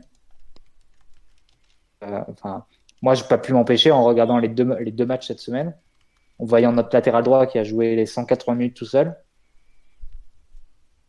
à jouer avec des, un contre un potentiel euh, en pagaille par rapport face au latéral adverse. Je me dis que si tu mets Atal dans la situation de Meunier, les actions qui font euh, peut faire le tour un peu, un, peu du monde aussi. Donc, euh, Tu es moins positif au final. Ah si, c'est un bon match. Je ne vais pas dire qu'il a fait un mauvais match, parce qu'il n'y a pas d'erreur déjà sur le plan défensif et c'est déjà beaucoup. Euh, voilà, c'est un, un, bon match. C'est pas non plus, euh, tu vas pas non plus te non, mais... par terre quoi. Non non non, mais c'est sûr que en fait, je pense que ce que veut dire Omar et ça n'a pas été si courant avec Meunier depuis vraiment un bon moment, c'est qu'il a fait un bon match. Quoi. Et rien que ça, déjà, c'est une nouveauté par rapport à. Est-ce qu'il avait fait avec le PSG un match aussi bon en 2019, par exemple? Bah, franchement... même, en, 2018, sans doute pas, mais. Voilà, mais rien que ça, je sais pas si on se rend compte, euh, sachant que y, a, avant, la blessure de Dagba en fin de match contre Strasbourg, Meunier est le troisième arrière droit du PSG. Là, il se retrouve titulaire, il fait un match moyen bon contre le Real, encore un bon match à Lyon. Pour un joueur qui est en fin de contrat dans, dans, dans 8 ou 9 mois, c'est une très bonne nouvelle déjà. Et puis bah, pour lui, c'est peut-être un peu inespéré aussi. Quoi. C'est parce que lui, il veut rester au PSG. Il a quand même dit plusieurs fois qu'il voulait prolonger. Le PSG avait pas l'air décidé à lui offrir. Et finalement, est-ce que ce genre de rencontre va, lui, va pousser Paris à lui offrir quelque chose? Faut peut-être pas exagérer non plus. Bah non, mais... j'espère pas. Hein. J'ai défendu son match, mais je, je, comptais pas aller plus loin. Non, mais je, je, je, vous dis pas que je le souhaite, mais. Tu te désolidarises, Mars, tu es une personne très grande. Non, mais à la fin de l'année, on fait quand même les cartons, hein, je veux dire. Là, tu vois, c'est l'héroïne d'Omar qui a commencé à se dissiper un peu. non mais non mais juste pour finir sur Meunier, oui, il faut il faut voilà, c'est ce qu'on me dit, il faut l'entendre comme ça. C'est pas une masterclass, euh, c'est pas la première mi-temps de Di Maria, c'est sûr. Hein. mais par contre, c'est comment dire, ça reste un bon match. Bernat a été bien meilleur les deux matchs. Oui, oui, oui. Moi, j'ai préféré. Ah, franchement. Bon, non, non, t'as raison. Non, quand même, Bernat a été meilleur que Meunier, ouais, aussi bien contre le, contre le Real que contre. Euh, que contre Lyon hier. Après, c'est vrai, tu vois, on a parlé du fait que Meunier était tout seul sur son côté. Bernat était encore plus seul. Parce que Dubois, il avait peur de je ne sais quoi. Et c'est pas comme si René Delide avait fait grand chose ou Dembélé n'osait pas trop attaquer ce, côté dans le dos de Bernat. Donc, euh, Bernat, il était dans un fauteuil. Après, tu le mets dans un fauteuil, vu le. C'est quand même un bon joueur de ballon, forcément, il fait des différences, quoi. Mais bon. C'est. On nous dit, franchement, Meunier est pas trop mal. Si t'es un crack en arrière droit, ah bah, certains. Euh, Joao Cancelo est quand même pas dégueu à ce niveau-là, par exemple. Ou même, il y a euh, Carvaral côté Real qui est pas sur un bon. Qui est pas bah, Alexander Arnold et Kimmich, t'avais oublié c'était de meilleurs. Mais... Voilà, oui, j'ai oublié. Même, au PSG, il n'y avait pas écriture l'année dernière. Il n'y a même pas besoin de convoquer des Là, vous avez tous parlé en même temps, on n'a rien compris. Mais bref, il y en a des, il y en a des meilleurs que Meunier, oui, évidemment, mais bon. C'est ça reste un bon match pour, pour lui. Et puis bah, vu qu'on va le voir encore pas mal, puisque Dagba va pas revenir avant visiblement la trêve internationale d'octobre, donc c'est dans deux semaines et quelques, qui est Draxler, pas Draxler, pardon, Kerrer, l'autre allemand, est touché la voûte plantaire et ça c'est vraiment une sale blessure. Bah, L'ami Meunier, on va le voir encore pas mal. Oui, Mathieu Est-ce qu'on a un joueur pour le faire souffler euh, en Galatasaray? Bah écoute, euh, moi je pense. Non, Kwasi, c'est pas du tout un arrière droit, euh, mais je me demande si à un moment euh, l'équipe avait, l'équipe avait parlé du fait de faire jouer euh, Diallo arrière droit par exemple. Mais je me demande si on va pas faire jouer Diallo arrière droit honnêtement. Oh là là. Bah tant mieux. Bah, non, il verra du pays un peu. Oui, Mathieu Des matchs arrière droit à Lyon, pour citer un gaucher mhm. qui jouait, un peu à droite. Pour Diallo, ce serait un peu étonnant. Peut-être en derrière bah après moi ce que je pense qu'on fera c'est que sur un match où on jouera 3-4-3 avec euh, Marquinhos stopper droit et on bricolera avec euh, peut-être Herrera comme tu dis milieu droit ou un truc du genre.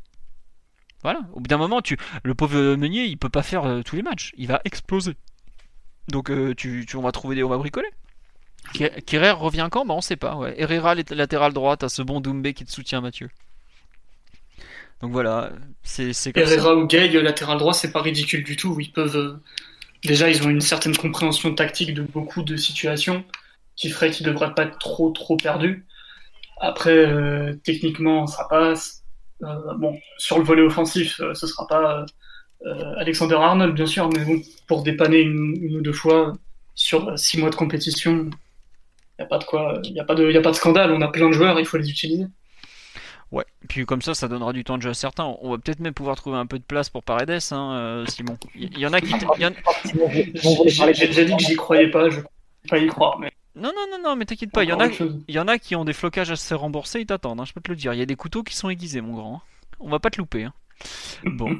Euh, bon, et pour parler plus sérieusement, on a fait le tour sur ce PSG, sur ce OL Paris Saint-Germain. Euh, on, est quand même à 1h40 de débrief, donc c'est à peu près aussi long que la durée du match. On va, on va conclure là-dessus sur ce débat sur Meunier. On espère qu'on a été complet sur le match. On va vite faire un petit tour sur les autres équipes du PSG. On va commencer avec les féminines qui ont perdu le trophée des championnes et pas des champions. Euh, puisque c'était contre Lyon, ça s'est fini au penalty et l'OL s'est imposé euh, bah, je sais pas si c'était de façon logique ou pas parce que j'ai pas pu voir le match en entier. Mais bon, toujours est-il que euh, les Parisiennes étaient vraiment pas loin de l'emporter et donc euh, c'est un, titre qui leur échappe de peu. Euh, sur, on parle de Mbesso pour jouer à droite. Non, Mbesso c'est quand même un pur central. Mais par contre, il peut jouer stopper droit d'une défense à 3, ça il en est capable. Et sinon, on nous parle de Paredes. Bah, Paredes, c'est le cinquième milieu. Et puis, bah, il jouera peut-être. je pense qu'il devrait jouer mercredi contre contre Reims, on a besoin de ce genre de joueurs, les, relancer, tout ça, donc c'est nécessaire. Donc les féminines, 1-1, mais trophée perdu, euh, trophée des championnes perdu au penalty contre Lyon. Chez les jeunes, donc la réserve n'existe plus comme vous le savez. Il y avait deux matchs ce week-end à domicile. Euh, en U19, euh, après la défaite contre le Real en Youth League, on a gagné 1-0 contre Orléans de mémoire. Ouais, c'est ça. But d'Alexandre Fressange en première période. Euh, non, pardon, seconde période, excusez-moi, je confonds. Euh, c'est un penalty d'ailleurs. Donc euh, bon, après la défaite contre le Real, c'est déjà pas mal. Et puis ça permet aux jeunes de se relancer un peu parce que les U19, ça patinait un petit peu. Ensuite, U17, on jouait contre Lille, gros duel entre les deux équipes qui avaient marqué, qui avaient gagné leurs quatre premiers matchs et on s'est imposé 2-0. Donc c'est une excellente, un excellent résultat. les U17 sont parmi les deux équipes du centre sont ceux qui font le, le meilleur début de saison puisque ça tourne très très bien. Voilà, c'est pas mal. Euh, et ensuite le hand, il y avait un match de Ligue des Champions contre Zeged, victoire 30 à 25. Donc là encore, c'est plutôt bien parti en Ligue des Champions parce que si je me trompe pas, on en est à deux victoires en deux matchs de poule. Donc tout va bien pour les handballeurs et en championnat, ils sont premiers de mémoire, ils ont gagné tous leurs matchs puisqu'en en milieu de semaine, euh, ils avaient gagné également en championnat. Sur ce, on a fait le tour de l'actualité du PSG pour cette semaine. On espère que ça vous a plu. Euh... On espère que le son a été un peu meilleur. Je m'excuse, il y a encore eu des petits soucis sur la fin avec le son de d'Omar ou celui de Mathieu durant le, podcast. On continue nos tests pour euh, améliorer tout ça. Normalement, c'était un peu plus euh, audible et donc euh, tant mieux. On va continuer à s'améliorer hein, comme tout le monde. Il y a du travail comme tout le monde.